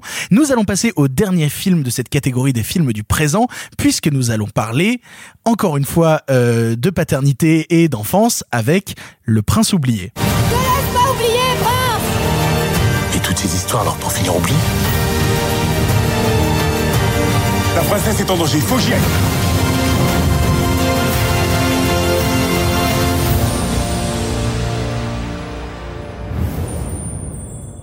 Prince oublié est, quelle bonne nouvelle, le nouveau film de l'Oscarisé Michel Hazanavicius. Ici, il n'est toujours pas question de cyclisme, mais d'un père de famille joué par Omar Sy qui se retrouve confronté à la dure réalité de la vie. Sa fille grandit et elle ne trouve plus grand intérêt dans ses histoires du soir. Entre fantastique et réel, le film aborde l'entrée dans l'adolescence avec humour. Et pour le coup, Simon, tu l'as vu, Qu'est-ce que tu en as pensé Alors j'en ai pensé plein de choses. Euh, déjà, ce que m'évoque le film, c'est qu'il vient confirmer combien euh, Azanavicius est un auteur, ne serait-ce que par les thématiques qu'il aborde. C'est tout bête, mais il y a dans le cinéma d'Azanavicius une angoisse profonde d'être balayé par le temps, balayé par la génération qui vient, d'être oublié, bref, d'être renvoyé au néant, mais vraiment qui traverse tous ces personnages. Euh, je veux dire, bon, euh, c'est au centre déjà du grand détournement, c'est la disparition d'une figure. Euh, c'est dans les OSS 117 qui raconte rien, rien moins qu'un type en complet décalage qui menace toujours d'être dévoré par la modernité et qui ne s'en rend même pas compte. C'est bah, dans The Artist, c'est encore une fois, c'est au centre du dispositif. Bref, il y a toujours ça. Et bah dans le, euh, le Prince oublié, c'est encore une fois la même chose vu que c'est l'histoire d'un papa qui euh, un peu à la gonderie, un peu de manière surréaliste, fait vivre à sa fille euh, des Sois histoires. gentil avec Michel. Ah non, c'est pas du tout méchant avec Michel. Euh, non, et qui raconte en fait tous les soirs à sa gamine des histoires fantastiques, donc qui s'incarne à l'écran. Et puis, bah, ce qui se passe, c'est qu'un jour, quand sa gamine grandit, elle commence à avoir son propre imaginaire, un petit copain, un petit machin. Lui dit oui, oui, elles sont super tes histoires avec ton prince, mais moi je, je, je les imagine euh, mes trucs. Puis bon, vous imaginez ce que peut imaginer une ado. Là, ça part en porno gonzo. Et non, pas du tout. Waouh Non, absolument je, je pas. le sentais Mais- venir, mais, mais de si. Mais, oh là là, Bah, mon tu Dieu. commences à me connaître. Mais euh, non, non, mais tout simplement, euh, je, trouve que c'est une thématique qui est assez intéressante qui rentre parfaitement dans ce que raconte Azanavicius en général. Si je dis pas de bêtises, c'est un film de commande, mais la manière dont il se l'approprie est, je trouve, plutôt intéressante. Le film a un gros problème, ce sont ces séquences tournées dans le monde réel où on sent que euh, il y a un vrai souci de direction d'acteur, de mise en scène, de direction artistique, enfin voilà, de projet. Tout ça Oui, mais en revanche, Alors, alors c'est très drôle parce que personnellement c'est l'exact opposé. Je trouve les séquences dans le fantastique absolument abjectes. ah j'adore, j'aime beaucoup les séquences. dans le Et moi je les trouve horribles alors que dès qu'il sort du fantastique et qu'on a juste des, des, des pures scènes de, de, bah, de, de films français euh, familial, et ben ça me parle beaucoup plus et ça me touche beaucoup plus que, euh, que c'est ce pseudo fantastique mal assumé et mal branlé quoi.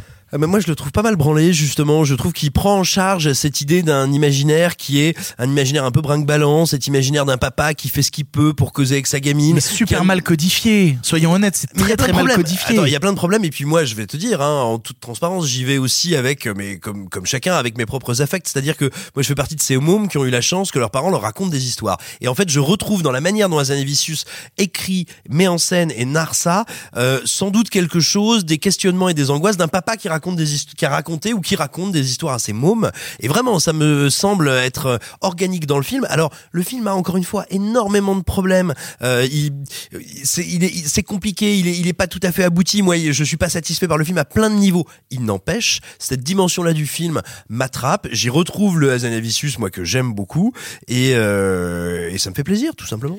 Bah personnellement, je suis fan du cinéma des Anavicius, mais je fais partie des gens qui défendent énormément. Bon, déjà, je suis un grand fan du Grand Détournement, ça c'est une évidence. Euh, de Superman contre Derrick aussi. Euh, de euh, triomphe de Balibalo. Oui, de ouf.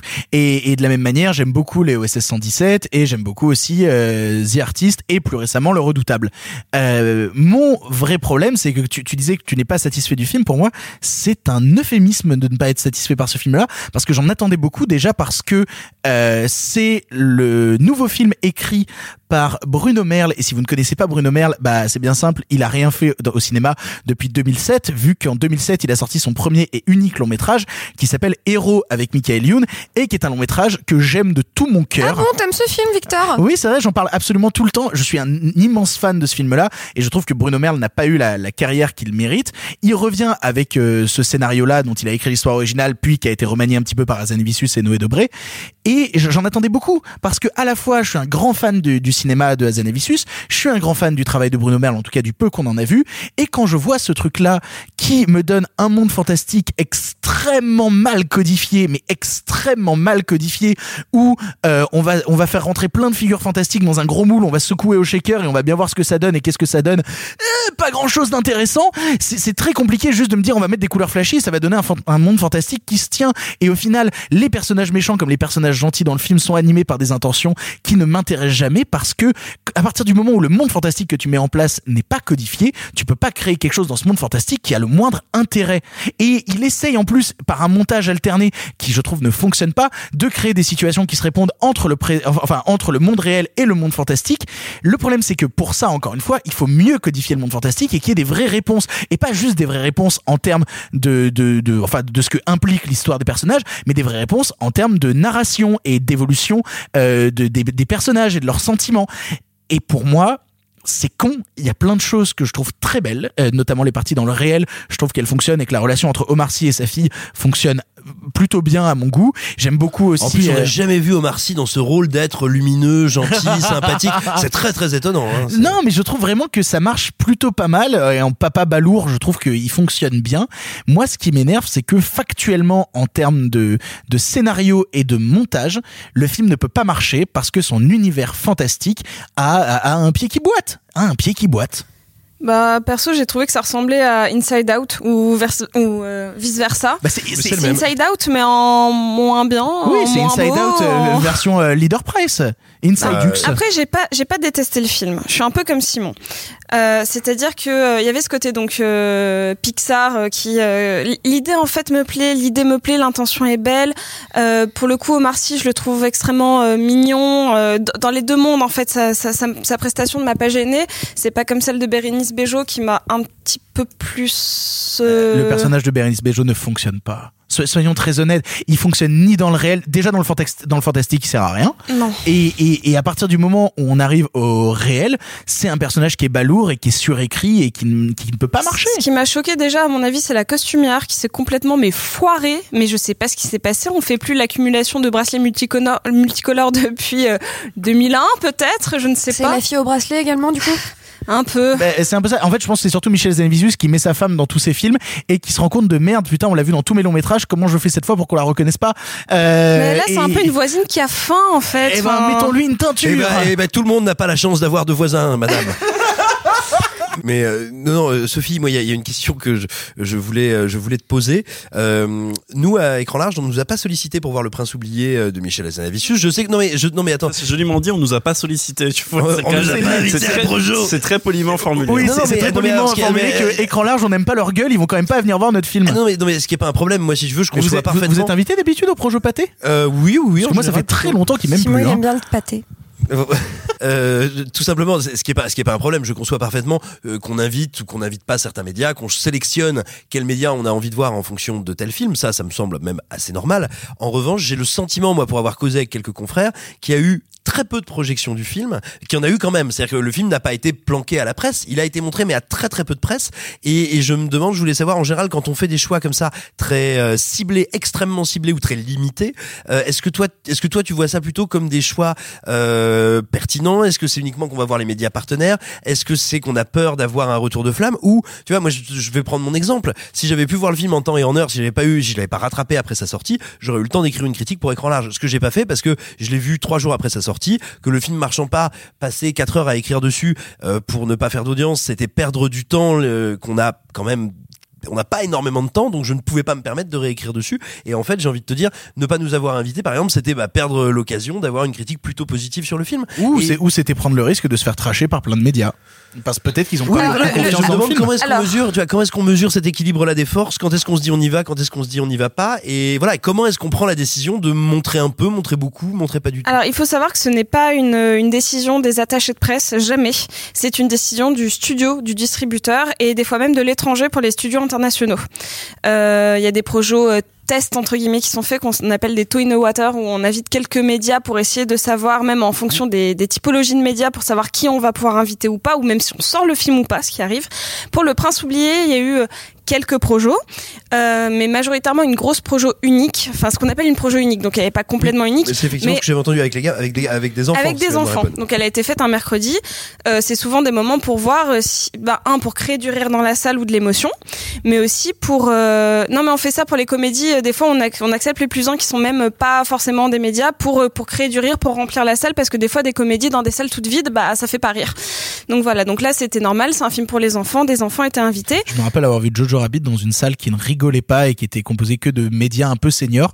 Et je vous avouerai qu'à chaque fois que moi je rigolais parce que le film faisait rire, eh ben j'étais un peu mal à l'aise parce que je voyais vraiment des vieux qui me regardaient à côté de moi qui étaient en mode oh, arrêtez. Ah Bah pareil, The House that Jack built à Cannes. Je vais te dire quand les enfants, quand, quand les enfants se font flinguer au fusil, j'étais le seul à rire. J'étais au milieu d'un banc de journalistes allemands. Ils nous vraiment à dire ah mais d'où viens-tu, un de salaud? Mais moi aussi, ça n'est pas possible. Ils sont Mais en train de tirer sur des toi, petits mineurs. Moi aussi je dois avouer que j'ai- toi moi aussi j'ai ri à cette scène. Tant de choses. Non, mais, mais donc en fait, ce qui est intéressant, bon, c'est toujours l'impact financier que peut avoir des mauvaises critiques. Il y a des films qui vont globalement fonctionner avec ou sans euh, l'avis de la presse. Certains films marchent dans tous les cas et on va juste les, les cacher pour pas qu'il y ait des spoils. C'est le cas des Star Wars, des, des Avengers, Marvel, des de- Marvel, enfin de tout ça. Euh, mais il y a des films qui ont coûté très cher, ce qui est le cas du Prince oublié, ça a 25 coûté millions d'euros, 25 millions d'euros. Euh, Cinq fois Nightmare Island.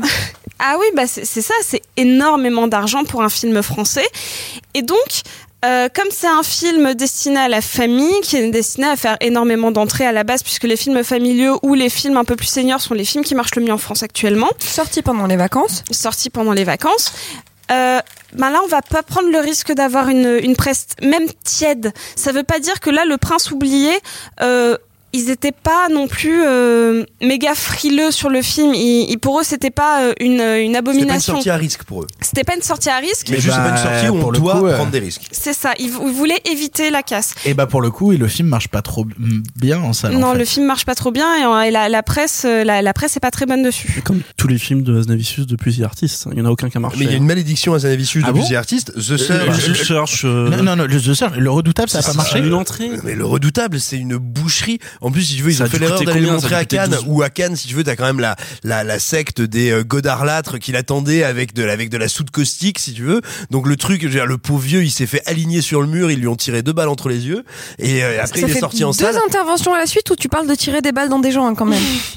Excusez-moi. Calme-toi. Non, mais et après ça, tu veux, va dire au grand public, Eh, c'est une comédie sur Jean-Luc Godard Bon bah voilà et, euh, et, et donc oui le, moi j'adore le- j'adore le redoutable mais mais si tu veux c'est quand même un film qui allait au casse-pipe Ben, C'est super le redoutable. C'est formidable, le redoutable. c'est redoutable formidable on peut la couper Après, euh, globalement, les films sur lesquels ils prennent le plus de, de pincettes, c'est sur les comédies. Globalement, sur les comédies françaises, Euh, Télérama a même fait un, un format qui s'appelle On n'a pas été invité ou quelque chose comme ça. euh. Oui, alors, alors- ça c'est alors- assez marrant ça- alors tous les médias si j'ose dire mainstream historique français l'ont fait un jour ou l'autre le jour où ils n'ont pas été invités c'est-à-dire qu'un jour le Figaro l'a fait un jour Libé l'a fait bon là c'était les Ramat un jour ou l'autre ils font Ah ouais, elle a vu que c'est ça, on va faire une vidéo. Nous, on, a- oui, on oui, bah, qui, un... qui deviennent youtubeurs et qui comprennent ce que c'est de pas se faire inviter à certaines projets parce que euh, parce que ah ouais mais t'as dit trop de mal de ce film du coup on t'invitera pas Je- vraiment à chaque fois que je vois des journalistes faire ce genre de truc on n'a pas été invité c'est vraiment le bureau des chouineries 2.0 euh, je trouve ça ridicule hein. je trouve ça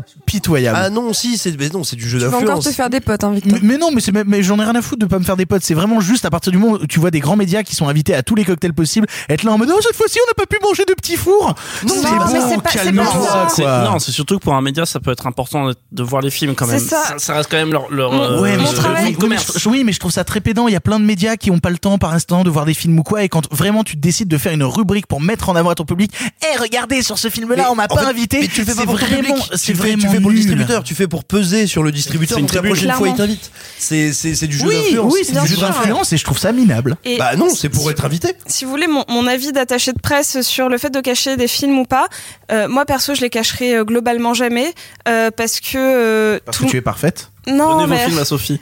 Non mais c'est non non parce que les distributeurs pour la plupart veulent cache- ca- cacher des films et même euh, sur des films qui par exemple euh, je je pourrais pas citer de nom mais qui ont eu des prix en festival et qui pourtant sont euh, sont en projet unique ou sont cachés parce qu'ils ont peur parce que le film a caché beaucoup d'argent. J'ai envie de dire mais il y a forcément des médias qui vont pas aimer, c'est c'est le jeu, mais euh, mais il peut pas plaire à tout le monde et tout ne peut pas marcher sur le bouche à oreille. Si le film a du casting qui sort à une date appropriée, globalement, euh, les, les gens euh, qui ont envie de base d'aller voir ce film ne vont lire que les critiques positives. En fait, ça, c'est- on a toujours tous des œillères comme ça et euh, euh, on, on a tous choisi de lire plutôt, je sais pas, la critique de Télérama plutôt que celle du Figaro ou euh, plutôt celle de Cinématiseur que celle de Première en fonction de moi, nos je lis propres que Télé 7 jours personnellement. Moi, je ne lis que écran large. mais en fait, c'est ça, il y a des affinités. Je comprends pas de base pourquoi on va vraiment le cacher à des médias parce que les, les films, il y a très peu de films qui ont vraiment besoin de la presse. Et bizarrement, ceux qui ont besoin de la presse, c'est les tout petits films. Euh, et ceux-là, euh, généralement, ont une, une presse un petit peu plus indulgente en plus. Donc, euh, je, voilà, c'est mon, c'était mon avis. Pour conclure, Simon, tu penses qu'il faut aller voir Le Prince oublié? Je pense que si vous aimez le cinéma de Michel Hazanavicius, euh, si vous avez si vous avez des petits gamins qui sont assez sensibles. Encore l'argument des enfants. Pardon le cinéma, une émission tout public. Pardon les enfants du cinéma. Euh, non mais si vous avez des enfants qui sont assez sensibles, qui sont tout jeunes, je veux dire, qui aiment les contes, qui aiment ce domaine-là, qui sont un petit peu rêveurs, un petit peu, bah je pense que c'est un film dans lequel tout simplement ils vont se sentir bien, Euh, ils vont s'y retrouver comme dans un bain chaud, comme quand tu mets tes pantoufles, voilà. Et, euh, et si vous avez, c'est con à dire, mais si vous avez envie de soutenir un cinéaste euh, de la trempe de Hazanavicius, qui à mon sens est un des cinéastes grand public et populaires les plus intéressants qu'on a en activité en France, bah faut y aller, ouais. Vous l'aurez compris, on vous conseille ou non d'aller voir Le Prince oublié. Comme d'habitude, c'est vous qui vous faites euh, votre avis et sinon, pardon, le cinéma.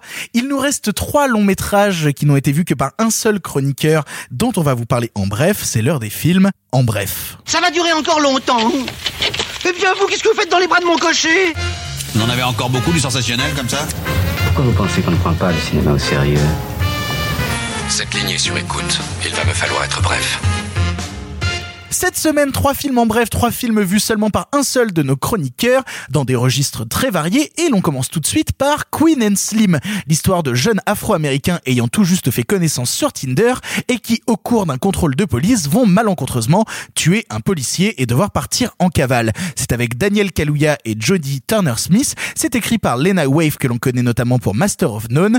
Clara, tu l'as vu, qu'est-ce que ça vaut? C'est une merveille. Ce film est une merveille. T'as déjà fait un petit état du casting, donc de Daniel Kaluuya qu'on a vu dans Get Out et qu'on a vu dans l'épisode de Black Mirror où ils font du vélo, qui il me semble s'appelle 15 millions de mérites ou quelque chose comme ça. Euh, L'actrice, c'est son premier rôle principal, elle s'appelle Jodie Turner-Smith et elle crève l'écran, elle brûle la pellicule, elle fait des choses absolument formidables. Elle est fascinante. Elle est vraiment, c'est une, c'est une entrée fracassante dans l'imaginaire collectif, dans mon cœur. Donc voilà. Et euh, dernier personnage clé de la fabrication du film, la réalisatrice qui s'appelle Melina Matsuka, et je, je suis désolée si j'écorche son nom, est principalement connue pour être une des clippeuses de Beyoncé. C'est elle qui a fait le clip de Formation notamment. Et donc, on est sur une histoire. J'ai pas envie de vous en dire trop parce qu'en fait, pour moi, c'est un film qu'il faut recevoir euh, de, de, de façon euh, le plus neutre possible. Euh, en plus, l'histoire est pas d'une complexité folle. Donc voilà, c'est ces deux personnages qui ont un premier encart qui se passe pas de façon incroyable. Hein, C'est-à-dire qu'ils sont pas fous amoureux au bout d'un quart d'heure. Ils accrochent même pas trop en fait. Et effectivement, ils sont contrôlés euh, parce que euh, il y a eu un tout petit problème de, de, de, de code de la route. Ils se font contrôler par un flic, ça tourne très très mal. Évidemment, c'est un film sur le mouvement Black Lives Matter, c'est un film politique, c'est un film de l'ère Trump. Donc il y, a un- contexte politique et un éclairage politique évidemment très présent. Et après, ils vont partir en cavale, ils vont traverser les États-Unis de jour, de nuit, ils vont même euh, changer de style vestimentaire et, euh, et de cheveux, etc. au fur et à mesure du film, ce qui n'est pas anodin du tout, ce qui en fait illustre la façon dont les personnages évoluent. Mais finalement, alors, ce que je vais dire est un petit peu, euh, un petit peu basique, mais ce qui est important, c'est pas la destination, c'est vraiment le voyage. Et en fait, c'est un film où on voyage avec eux et on évolue avec eux et on rend visite à des amis, à des connaissances, le tout en traversant le pays pour essayer de s'enfuir. Euh, et c'est tout ce que vous avez besoin de savoir. Le reste, en fait, c'est vraiment un film que tu reçois. C'est, c'est, une expérience de, de réception. Voilà. En fait, c'est un road movie Bonnie and Clyde où Bonnie and Clyde ne se connaissent que depuis un quart d'heure. Oui, et ils se sont pas vraiment kiffés en plus sur Donc ce quart d'heure-là. vont apprendre à se connaître en fait tout au long du chemin. Absolument. Et le film euh, fait une construction de personnages très dense, très délicate, très ouvragée. Tu vois, c'est c'est très intelligent, c'est très fin, c'est très bien écrit, c'est très subtil.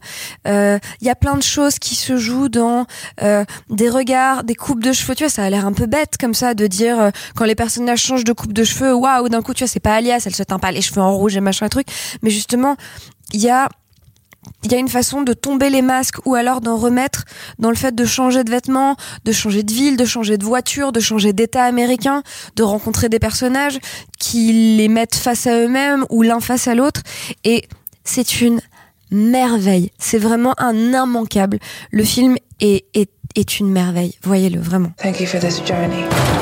Police! No matter how it ends. What do you want? I want to ride or die.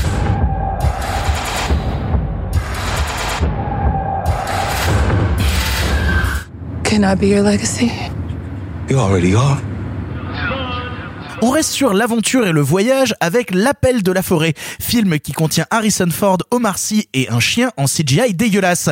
Adapté d'un roman de Jack London, on suit l'histoire de Buck, chien domestique arraché à son foyer pour devenir chien de traîneau, qui dans les étendues sauvages du Yukon va devoir réussir à trouver sa place dans ce monde qu'il ne connaît pas. Simon, tu l'as vu ce matin, que vaut ce nouveau film live Walt Disney Company? Alors, C'est tout. C'est tout.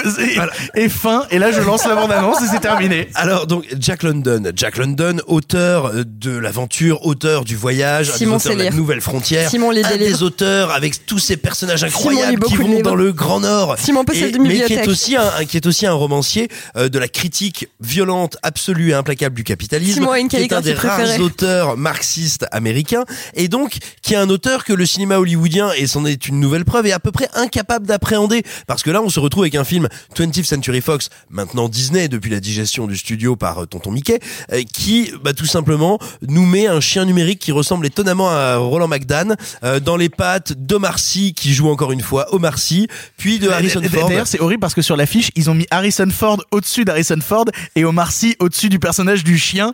Et donc, je pense que tous les gens doivent penser que euh, Omar Sy fait la voix du chien. Mais c'est ce que quelqu'un m'a demandé tout à Mais l'heure. oui, mais bien sûr, mais parce que l'affiche te laisse penser ça, alors que moi je maintiens que c'est Roland McDan. Mais euh, mais vraiment le, alors visuellement c'est un truc hideux, c'est-à-dire qu'il faut savoir que c'est Chris Sanders qui réalise le film. Chris Sanders. passé une bonne semaine au cinéma, hein, vraiment. Ah non, vraiment, j'étais content, c'est c'est bien. J'ai perdu, je pense, six mois d'espérance de vie en trois films. Euh, non, non, donc Chris Sanders, c'est le réalisateur de Lilo et Stitch, de- du premier Dragon, et à la Et base, c'est vachement bien tout ça. mais je te dis pas le contraire. Mais à la base, lui était parti pour faire un film d'animation. Et on lui dit genre, non, non, t'es gentil, tu vas faire un film de, en prise de vue live, euh, et puis avec Harrison Ford, et puis des acteurs euh, faits avec de la viande. Et, et donc le résultat, c'est que il y a des moments où on sent qu'il a envie d'aller vers l'animation, quasiment vers le cartoon, où on est sur du fond vert, sur du numérique, mais tout ça est extrêmement mal mélangé avec de la prise de vue réelle. La première heure du film, c'est un cauchemar total. C'est-à-dire que t'as cette espèce de chien qui est, qui est retouché numériquement pour donner un rendu anthropomorphique qui fait que, ouais, vraiment, t'as l'impression de voir un chien déguisé en humain. À un moment, tu te dis, c'est, c'est un humain garou. Tu vois, la, la pleine lune, il devient humain, il a, Ah, c'est vraiment, c'est un truc Vous avez pas abominable. eu l'imitation physique, mais elle est parfaite. Et, et, et Qui puis, l'a invité et après, il se passe un espèce de petit miracle parce que, tu vois, au bout d'une heure, tu dis, eh là, maintenant, on va avoir Harrison Ford qui va arriver en mode, euh, bonjour, j'ai fait un AVC il y a 30 ans, personne n'est au courant. Et, vraiment, tu souffres par anticipation. Et là, miracle, Harrison Ford, lui, est très bon. Mais vraiment. Alors attention, le scénario trouve une astuce pour qu'il soit toujours assis. Tu vois, genre il parle au chien, il s'assoit. Il y a un canoë, on est assis. Euh, oh, le soleil est un peu un peu fort. Bah je vais me mettre contre le mur. Enfin voilà. En gros, il y a Harrison Ford, tu vois, avec une petite tige dans le dos, euh, tu vois, en Est-ce bois. qu'il est pas fait en performance capture Eh ben non, mais dis-toi que justement, c'est- il ramène tout d'un coup un peu de vie dans le film. Et en plus, comme il arrive au moment où on arrive dans le Yukon, c'est-à-dire le, vraiment le, le nord des États-Unis, enfin le Canada, et où tout d'un coup, eh ben pour une fois, on a des prises de vue réelles. Il y a ce truc un peu un peu trompeur, hein, oui, un peu en trompe-l'œil du film, qui fait que les dernières 20 minutes sont vraiment réussies, parce que là, tout d'un coup, on se concentre sur Harrison Ford et plus sur Roland McDan euh, version Clébar. Et, et tout d'un coup, et tout et tout d'un coup, t'as un peu d'émotion, un peu de plaisir, et tu te dis, punaise, si euh, je sais pas, tu vois, s'ils lui ont filé des enfêtes ou un truc comme ça, mais ils auraient dû lui faire lui donner le même régime sur Blade Runner 2049, c'est Blade Runner 2049 où le type prenait un, re- reprenait un de ses rôles mythologiques et il arrivait euh, limite en short et en t-shirt et il faisait genre Euh, bonjour, je suis pas content. On critique pas Blade Runner 2049 ici. Pardon. Euh, bref, tous ces films depuis 15 ans. Et, et là, tout d'un coup, il a, il a, il y a quelque chose de la misanthropie de ce personnage de Thornton qui comprend complètement, qui est vraiment celle d'Harrison Ford, parce qu'il faut savoir, enfin voilà, Ford a la réputation qui n'est pas usurpée en interview d'être vraiment un espèce de vieux grigou imblairable, et c'est véritablement ce qu'il est. Hein. C'est un type que la promotion, les êtres humains en général, n'amusent pas. Et bah pour le coup, voilà, quand il apparaît à l'écran, il donne, il transmet quelque chose de ça, et dans ces grandes étendues qui soudain sont filmées en live, eh ben ça fait un petit peu chaud au cœur. Mais voilà, il faut être prêt à se taper une heure d'espèce de, de, de cauchemar de, de, de codeur bourré avant. Quoi. Bah en fait, il, il rappelle ce que c'est que d'être un acteur, à savoir que l'être humain derrière, aussi détestable soit-il dans la vie réelle, à partir du moment où il se retrouve face à la caméra, son but c'est de faire le taf et il délivre le taf quoi. Bah beaucoup mieux que le chien numérique. Donc au final, tu conseilles ou pas d'aller voir l'appel de la forêt? Ah bah alors, c'est une question d'ordre de priorité. Si par exemple, si vous avez une leucémie et que c'est bientôt la fin, non. par exemple, non. Ah, Vous venez de vous faire greffer un exosquelette et on vous dit qu'a priori vous êtes parti pour euh, 48 euh, euh, cycles euh, thermostellaires. Bon bah voilà, vous pouvez vous faire un petit, un petit une petite pelle de la forêt quoi. Qu'est-ce qu'on mate à la place? On mate la version de 1935, qui est vachement Oui, bien. merci Marc. Absolument. Qui est vachement bien et qui est l'ironie du sort est produite par euh, 20th Century Pictures et non pas Fox à l'époque où le Toujours studio pas, fait- hein. Enfin, pas encore et puis toujours plus. Voilà, Enfin, bref. enfin, voilà. Et qui est vachement bien avec euh, Clark Gable. Et on peut aussi marquer le tout récent Martin Eden, Martin Eden qui est le très très très très grand chef-d'œuvre euh, de Jack London, qui est euh, en gros le récit de ce qu'on pourrait appeler un ouvrier écrivain, un homme qui, qui est littéraire. je, vous, je vous en prie, vous le savez bien, un homme qui est d'extraction ouvrière, qui par amour décide de devenir écrivain pour séduire une femme lettrée, et que tout cela va amener, parce que dans la vision de London, ça l'amène vers l'individualisme, l'individuation, et au final la dépression et la mort et le capitalisme. Et ça a été adapté en 2019. C'est un film qui était présenté à la Mostra de Venise. C'est pas étonnant à mon sens que ce soit le cinéma européen qui soit allé repêcher, récupérer euh, ce, ce grand, grand, grand, grand texte de Jack London, dont à mon avis aujourd'hui le cinéma américain ne saurait pas quoi faire idéologiquement. Euh, c'est pas un chef-d'œuvre, c'est un très beau film et ça vaut vraiment le coup de le voir. Et puis après d'aller lire le texte de London, qui est une merveille. Mais pas de voir l'appel de la forêt avec Harrison Ford. Mais je veux dire, on n'aime pas les forêts, on n'aime pas les pelles. Enfin voilà.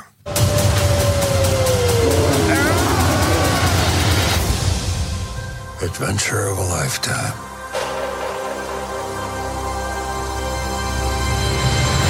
You've been sleeping for two days.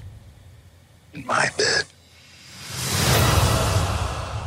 Enfin, pour finir, un documentaire, puisque Clara, tu as vu Tout peut changer, documentaire traitant de la sous-représentation des femmes à Hollywood et donnant notamment la parole à Meryl Streep, Kate Blanchett, Nathalie Portman, Sandra Oh, Jessica Chastain, Shonda Rhimes, Chloé Moretz ou encore Gina Davis, qui produit également le film. Je me tourne donc vers toi, Clara. Que vaut ce documentaire? Ce film est une merveille. Non, pardon. Euh, À chaque coup, à chaque coup. Oui, et alors accroche-toi pour le suivant. Euh, accroche-toi. Euh, donc, c'est c'est super. C'est super. C'est un documentaire, ça dure euh, une heure et demie euh, pile. Il n'y a pas un pet de gras, il n'y a pas un, un moment de ralentissement. C'est super, ça va tout droit. Moi, j'avais. Alors, je vais commencer par le truc que j'ai pas aimé pour dire tout ce que j'ai aimé après. J'ai un problème. J'ai un seul problème, c'est que c'est un film qui parle de la sous-représentation des femmes à Hollywood et que c'est réalisé par un garçon.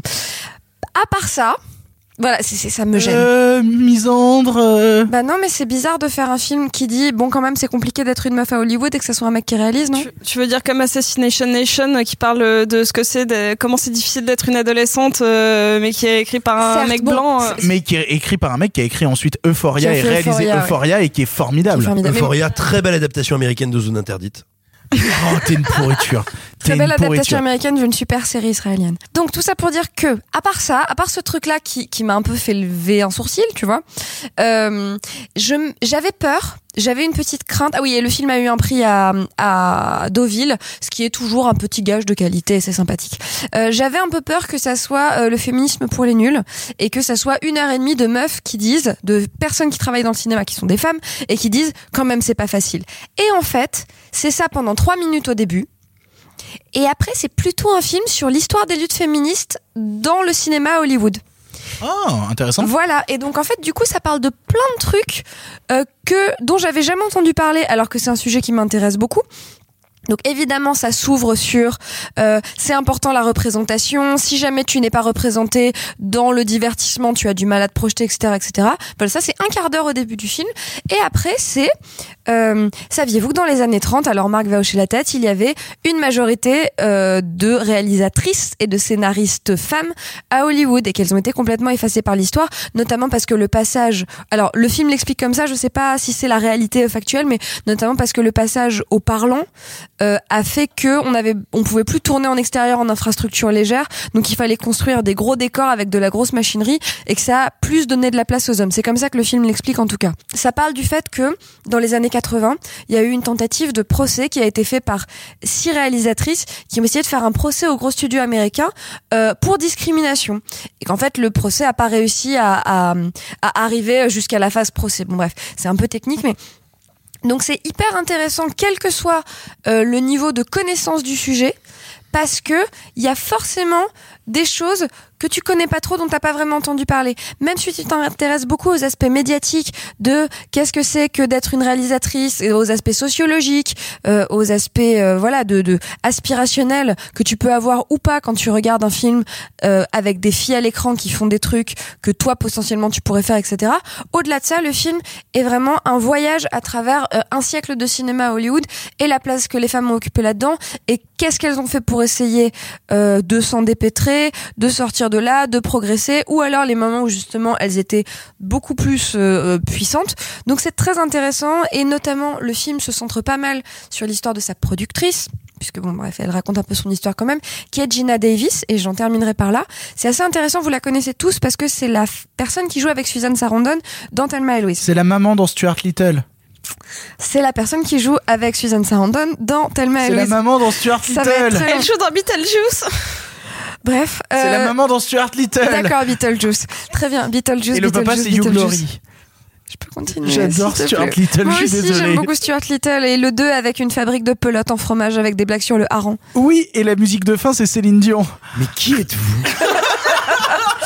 Bref, euh, c'est très intéressant parce qu'en fait, elle raconte que elle, quand elle était ado, euh, ce qu'elle voyait au cinéma et dans les séries et dans les films, c'était des personnages féminins qui étaient toujours la petite copine du héros et qui en général étaient assez sexy, assez séduisantes. Et que donc elle, le premier taf qu'elle a eu dans l'industrie du divertissement, c'est qu'elle a été mannequin, je crois, pour Victoria's Secret. Mais il y a, y, a, y a fort, fort, fort, fort, fort longtemps, à l'époque où c'était un catalogue de vente par correspondance un peu ringard.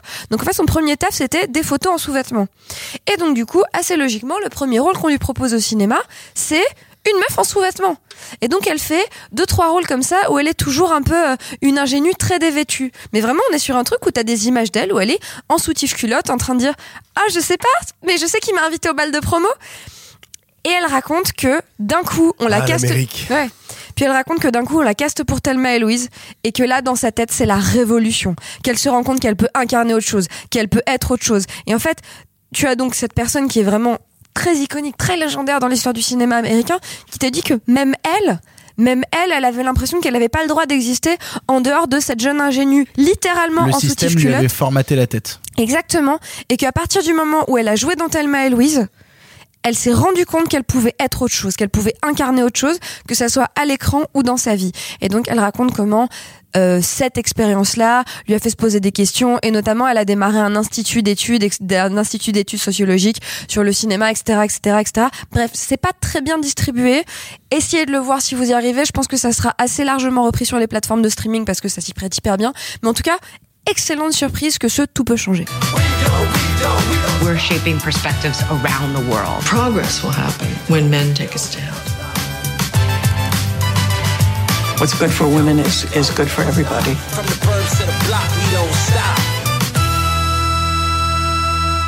Nous avons beaucoup parlé du présent, il est temps maintenant de partir dans le passé. Nous inaugurons la nouvelle catégorie du cinéma passé dans l'émission, puisque maintenant elle est thématique et aujourd'hui nous vous parlons des films majoritairement détestés que nous apprécions. En avant.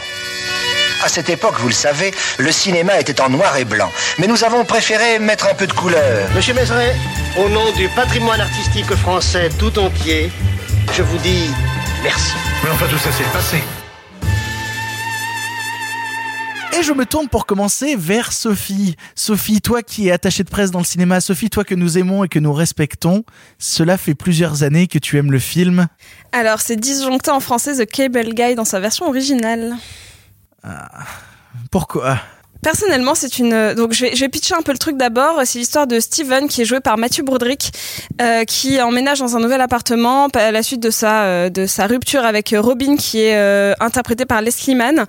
Euh, et euh, un peu malencontreusement, il croise la route de Jim Carrey, qui se fait appeler euh, Chip, et euh, qui devient un petit peu son ami contre son gré. On va le résumer comme ça. Euh, il faut savoir que j'ai grandi avec cette VHS, euh, que je l'ai euh, mais, euh, mais mangé mais un nombre interminable de fois. Alors que c'est pas du tout comestible une VHS. Je peux même pas réagir à ça. Et c'est parce que Victor ne sait pas ce que c'est une VHS. Il a tout juste découvert le, il a grandi avec le DVD, donc tu, ne sais pas ce que c'est une VHS. c'est quoi un DVD Alors que pour Ouais. Marc, c'est le ça, ça futur. se télécharge Hein en peer-to-peer Ah ou non, pas moi c'était carrément le, le, le, le- merde, c'était C'est quoi les voitures qui volent pour toi C'était une quoi en VHS. face de la VHS Les gros Les disques laserdiscs Les c'était tellement beau. C'est tellement bien les laserdiscs. Moi j'ai un laserdisc de Reservoir Dogs. Moi j'ai un laserdisc de l'armée des ténèbres et je ne sais pas pourquoi. Je ne sais pas du tout comment enchaîner sur ça, mais tout va bien. Désolé, désolé. Victor, coupe, coupe. Euh, alors, il faut savoir que c'est le deuxième film de Ben Stiller après euh, Génération euh, 90 que je n'ai pas vu et juste avant euh, Zoolander qu'il a fait quelques années après. Et eh ben j'adore ce film, j'adore ce film parce que euh, bah, c'est un peu bizarre à dire, mais il a il a imprimé, euh, enfin il a été imprimé dans mon cerveau par des images absolument cauchemardesques, mais qui me fascinaient. Et, euh, et donc c'était un peu sans avis critique puisque j'étais toute jeune, je devais avoir 6-7 ans quand j'ai découvert le film, ce qui est vraiment beaucoup trop tôt. Ne le montrez pas à vos enfants, ça va leur leur, leur, leur filer des boutons. Euh, mais mais globalement. Ou alors après ils feront des fiches? Oh mon dieu, euh, clairement. Quelle enfance perdue. Mais, mais c'est ça, mais c'est ça. Et je remercie mon frère pour m'avoir forcé à la regarder euh, au moins 27 fois d'affilée. On parle Et- toujours du film? Ouais, toujours. Alors pourquoi euh, bah, le film a été détesté? Il est encore euh, très mal noté sur Rotten Tomatoes et euh, il a, enfin vraiment les, les critiques étaient assez virulentes. Et j'ai envie de, de comprendre un petit peu pourquoi. Et, et, euh, en fait, je vais faire une comparaison un peu bizarre. C'est comme quand euh, Steak est sorti et qu'on a vendu ça euh, comme un film de d'Eric et Ramsey, alors que c'était un film de Quentin Dupieux. Là, on l'a vendu comme un film de Jim Carrey. Il faut savoir que Jim Carrey, il est au top de son âge comédie, c'est-à-dire qu'il a enchaîné Ace Ventura en 94, The Mask en 94, Dumb and Dumber en 94, Batman Forever en 95, Mentor, Mentor en 97.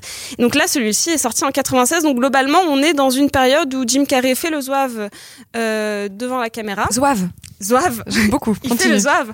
Et là, on est sur un film où clairement il en fait des caisses, mais où il en fait des caisses de manière euh, effrayante. C'est-à-dire que globalement, c'est un l'histoire de, de donc de Chip qui est un un cable guy, quelqu'un qui vient installer le câble euh, chez des gens et qui est seul, qui a été élevé un peu trop devant la télé et qui est qui, qui n'a aucune notion des relations humaines et qui donc se met à harceler mais vraiment euh, physiquement euh, euh, ce pauvre Mathieu Broderick euh, qu'on aime tant et euh, qui euh, est vra- vraiment le, le- Est-ce qu'on l'aime vraiment tant que ça? Moi je l'aime bien. Je, je bah pour moi ça restera Ferris Bueller tu vois Il a donc, fait quoi de bien à part Ferris Bueller et Wargames? Euh, bah disjoncté Godzilla, Godzilla, Inspecteur Godzilla. Gadget. Ah, tu, tu défends Godzilla, toi? Godzilla de Roland Emmerich c'est vachement mieux que le Godzilla de Gareth Edwards. C'est le moment où tout le monde va se juger, ça va être merveilleux. Mais c'est pas le film que je défends ce soir.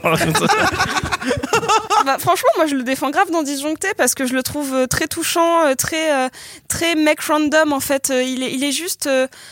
Bah, franchement, il a un- une capacité d'identification qui est assez forte dans ce film parce que lui-même est un peu perdu à cause de sa, de sa rupture.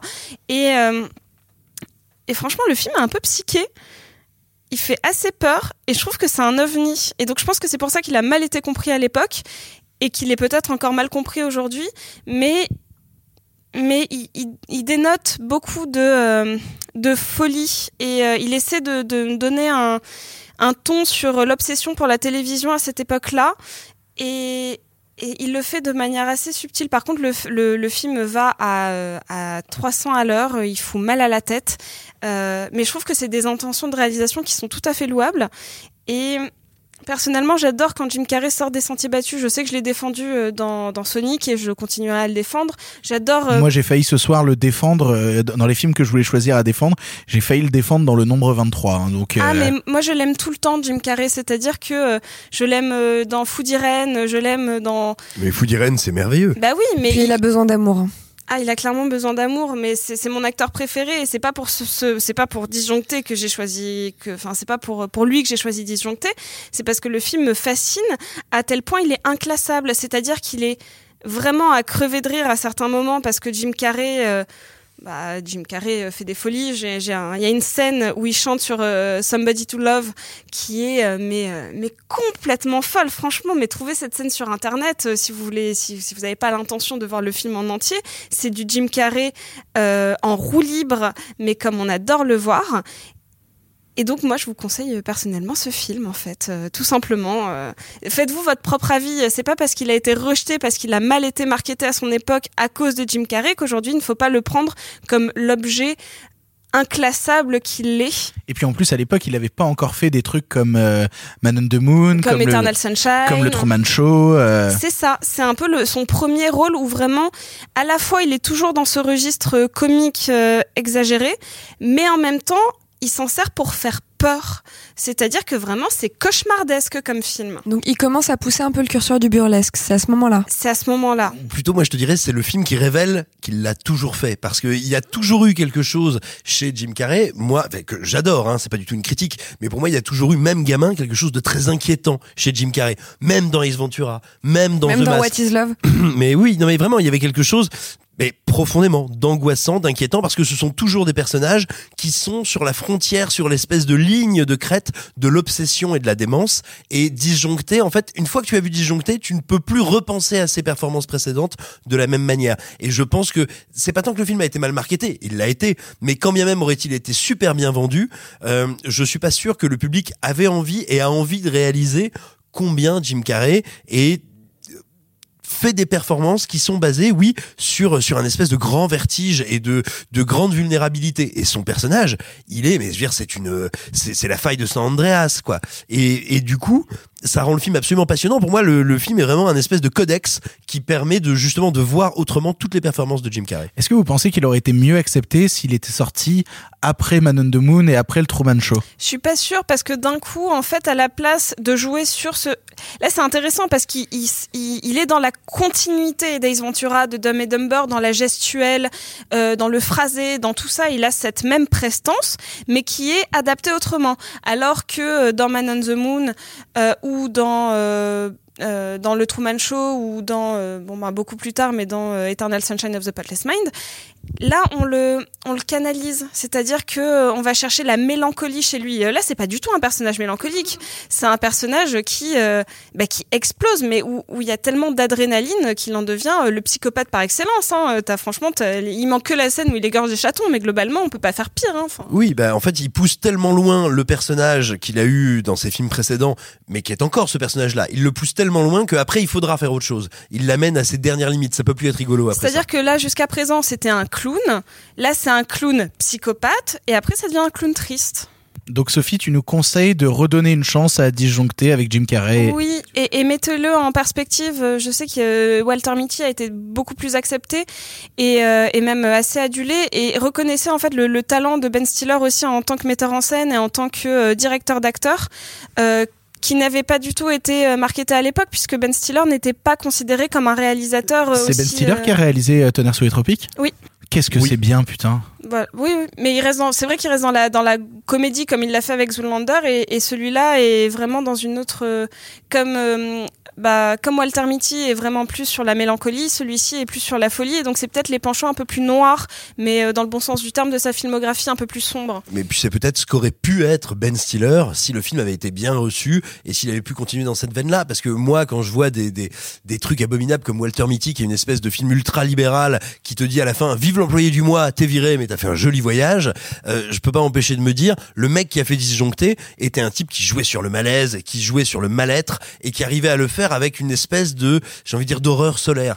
Et, après ça, bon, bah, clairement, il s'est pris une énorme taloche sur la tronche et il s'est dit, bon, bah, je, non, je pense qu'on va y aller un peu plus doucement. Et aussi, si vous l'aimez, il y a aussi Jack Black qui joue le frère de Matthew Broderick et qui est très cool dedans. Et euh, pour la petite anecdote un peu mignonne, c'est sur ce film-là que euh, Joe D'Apato et Leslie Mann se sont rencontrés puis après se sont mariés puisque Joe D'Apato est producteur du film.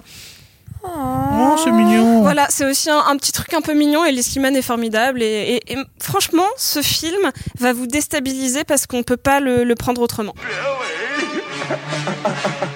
Jim Carrey, Matthew Broderick, the cable guy. Okay, I'm going. Take off.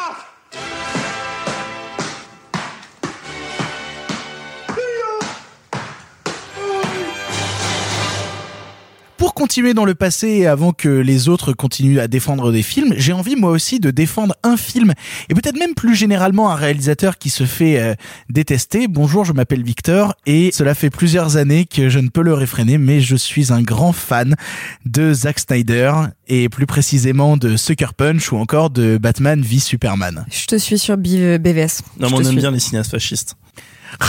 C'est toi qui parles C'est toi qui parles en plus là-dessus Non, en fait, j'ai l'impression qu'à chaque fois qu'on parle de Zack Snyder, on a toujours tendance à ressortir un petit peu euh, Non, je déteste pas Zack Snyder, j'adore l'armée des morts ».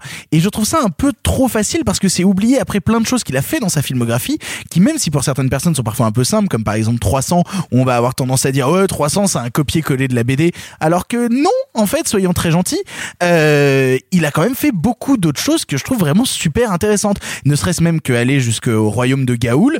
Il y a pour moi dans le royaume de Gaoul beaucoup plus de cinéma que dans beaucoup de choses qu'on voit dans le cinéma d'animation actuel. Puis il a fait Watchmen quand même. Et il a fait Quand Watchmen. même.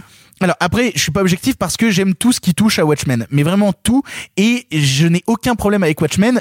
Quand bien même euh, Zack Snyder n'a absolument rien compris à Watchmen et nous fait une fin qui raconte l'extrême opposé de ce qu'avait prévu Alan Moore à la base. Donc globalement, voilà, so- soyons. euh, Mais comme l'armée des morts.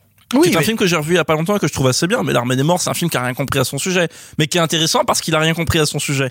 Mais, mais, mais, mais quoi qu'il arrive, en fait, malgré le traitement qu'on peut en faire, c'est un cinéaste qui me passionne et qui me passionne d'autant plus quand il fait Sucker Punch, parce que Sucker Punch, quand c'est sorti, bon, bah, ça a été vendu par, euh, par, par les distribs à l'époque comme le gros truc débile avec des nanas, alors que je suis désolé, pour moi, c'est probablement, et ça va peut-être faire frémir certains, le film qui cherche à être le plus intelligent de la filmographie de Zack Snyder. Ça a été vendu. Moi, j'ai détesté le film parce que justement, il a été vendu pendant genre. Il y a eu des bandes annonces un an avant la sortie et justement, c'était vendu sur euh, un voyage sur plusieurs niveaux de conscience qui explore des imaginaires machin.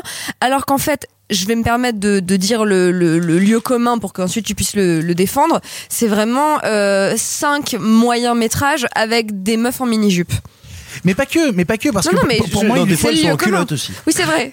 Mais, mais vraiment pas que, parce que pour moi, en fait, là où je le trouve très fort avec, euh, avec Sucker Punch, c'est que dans plein d'autres films qu'il a pu faire, ou euh, bah, notamment euh, Watchmen ou 300, on va dire, ouais, bah t'as juste copié-collé la BD, etc.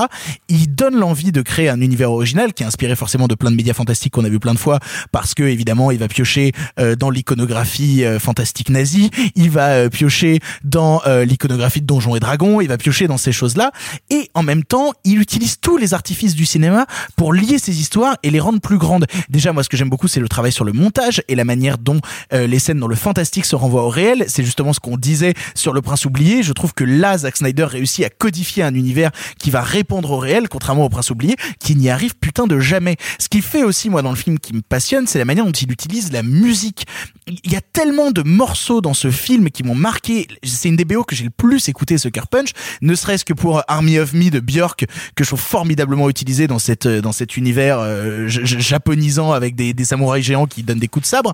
Non, non, mais c'est à dire qu'on a tellement vu. En fait, c'est des univers qu'on a tellement vu mal utilisés. Je pense notamment à euh, euh, à Wolverine, le combat de l'immortel, qui utilise extrêmement mal euh, l'univers euh, l'univers japonais, asiatique et les yakuza et puis euh, les, les les combats de samouraïs, etc. Je trouve ça super mal branlé, alors que Zack Snyder revient à la racine de tous ces univers-là pour en faire quelque chose de divertissant, pour en faire quelque chose de fun et qui au final va nous donner des scènes qui émotionnellement et esthétiquement me passionnent. Et, c'est un truc que je retrouve en fait dans tout son cinéma. De la même manière, bon, je suis pas un grand fan, soyons très honnêtes, je suis pas un grand fan de Man of Steel et c'est un film où, malgré des scènes que je trouve grandioses, notamment le combat final ou euh, la planète au début, qui te laisse l'impression que oh mon dieu putain avec le DC Universe on va créer quelque chose de fort et puis on sait très bien ce qu'ils ont fait avec le DC Universe après donc nique sa mère Zack Snyder est un réalisateur ambitieux et dans notre époque où on se bouffe des merdes marvelisées au possible qui n'ont aucun intérêt, je trouve que Zack Snyder dénote au milieu de ça parce que qu'on l'aime ou non, il propose quelque chose d'ambitieux et qu'il propose quelque chose de nouveau. Et c'est ce que j'aime aussi par exemple dans son Batman v Superman que je conseille absolument mais absolument mais absolument en director's cut parce que tout le problème de, euh, de, Batman v Superman c'est qu'il s'est pointé avec un film qui durait 3 heures et et que les studios lui auraient dit bah mon coco t'es bien gentil mais on va le réduire à 1h50 et du coup Non, il- 2h20, il fait 2h20. 2h20, 2h20. il fait 2h20 ils ont quand même coupé 4 mi- 40 minutes à la truelle quoi Oui, non, mais le résultat, oui, c'est qu'effectivement, la version de 2h20 est quasiment incompréhensible. C'est ça, et parce qu'il manque des vrais pans de narration en fait. Et, et de la même manière, pour moi, c'est un peu le même problème qu'il y a sur Watchmen, que je trouve beaucoup plus intéressant dans sa director's cut, même dans la Celle de ver- 4 heures Bah ouais, même dans la version qui inclut le court métrage animé à l'intérieur, parce que ça donne de la dimension au personnage et à l'histoire plus grande dans la petite histoire en fait. T'as raison. Et je trouve ça beaucoup plus fort. En fait, c'est un réalisateur qui a besoin de temps, qui a besoin de temps pour installer parfois des concepts, qui a besoin de temps parfois pour installer des personnages et installer leurs émotions. Et quand des studios décident de couper au milieu de son film 40 minutes de manière absolument stupide, bah tu vois la version cinéma de Batman v Superman et tu peux dire effectivement putain c'est stupide et débile. Alors que soudainement tu vois la director's cut, ne serait-ce que la scène dans le désert au début de Batman v Superman, quand tu vois la version cinéma, il y a rien, il ne se passe rien et soudainement quand tu vois la version director's cut, tu comprends qu'en fait c'est un c'est un putain de montage alterné qui rejoint à la fois les forces sur terre, les forces dans les airs, la force de Superman qui est quasi dieu, la force des terroristes euh, au milieu. En fait, il te fait un truc sur plusieurs échelles dans un montage alterné qui change d'échelle constamment. Et à partir du moment où tu commences à essayer de couper ça au montage pour en faire un truc totalement réduit qui va straight to the point, et ben tu perds toute la dimension euh, plus grande qui essaye d'instaurer le cinéma Zack Snyder. Punch. Et donc Sucker Punch pour moi c'est ça. Sucker Punch Bah, pour moi c'est ça. Sucker. Punch, Sucker Punch par certains- Mais en plus, tu parlais de la puissance du divertissement et du film Bien du sûr. samedi soir. Moi, je trouve que c'est un film qui passerait très bien le samedi soir et qui, en même temps, essaye d'aller plus loin et essaye d'imposer des choses de cinéma qui me plaisent. Je pense notamment à ce remix. Alors, je, je sais que le dire comme ça peut faire très peur, mais à ce remix rap de I Want It All de Queen. Ah Euh, non, vraiment, c'est pas du tout effrayant. mais putain, cette scène où t'as ce mafieux qui arrive avec ce remix derrière, en fait, je trouve les films de Zack Snyder puissants. Et c'est une puissance que je ne retrouve pas dans le cinéma à grand budget actuel, qui a tendance majoritairement à m'ennuyer. Et quand je vois des merdes aseptisées comme on a eu euh, dans le MCU par exemple, et ben voir Zack Snyder qui tente des choses, qui vont plus loin, qui sont peut-être parfois un peu naïves, un peu stupides, un peu mal comprises, mais qui a l'ambition de créer du cinéma, c'est quelque chose qui me touche et c'est quelque chose qui me qui me renverse Alors, je suis très embêtée avec ce que tu dis parce que je suis d'accord sur BVS, sur l'armée des ombres, sur Watchmen, etc. Et justement, je trouve que Sucker Punch, c'est pile le moment où il abandonne l'ambition. C'est mon ressenti. Pour moi, Sucker Punch, c'est le moment où il dit j'ai juste voulu me faire un kiff et mettre des meufs en jupe.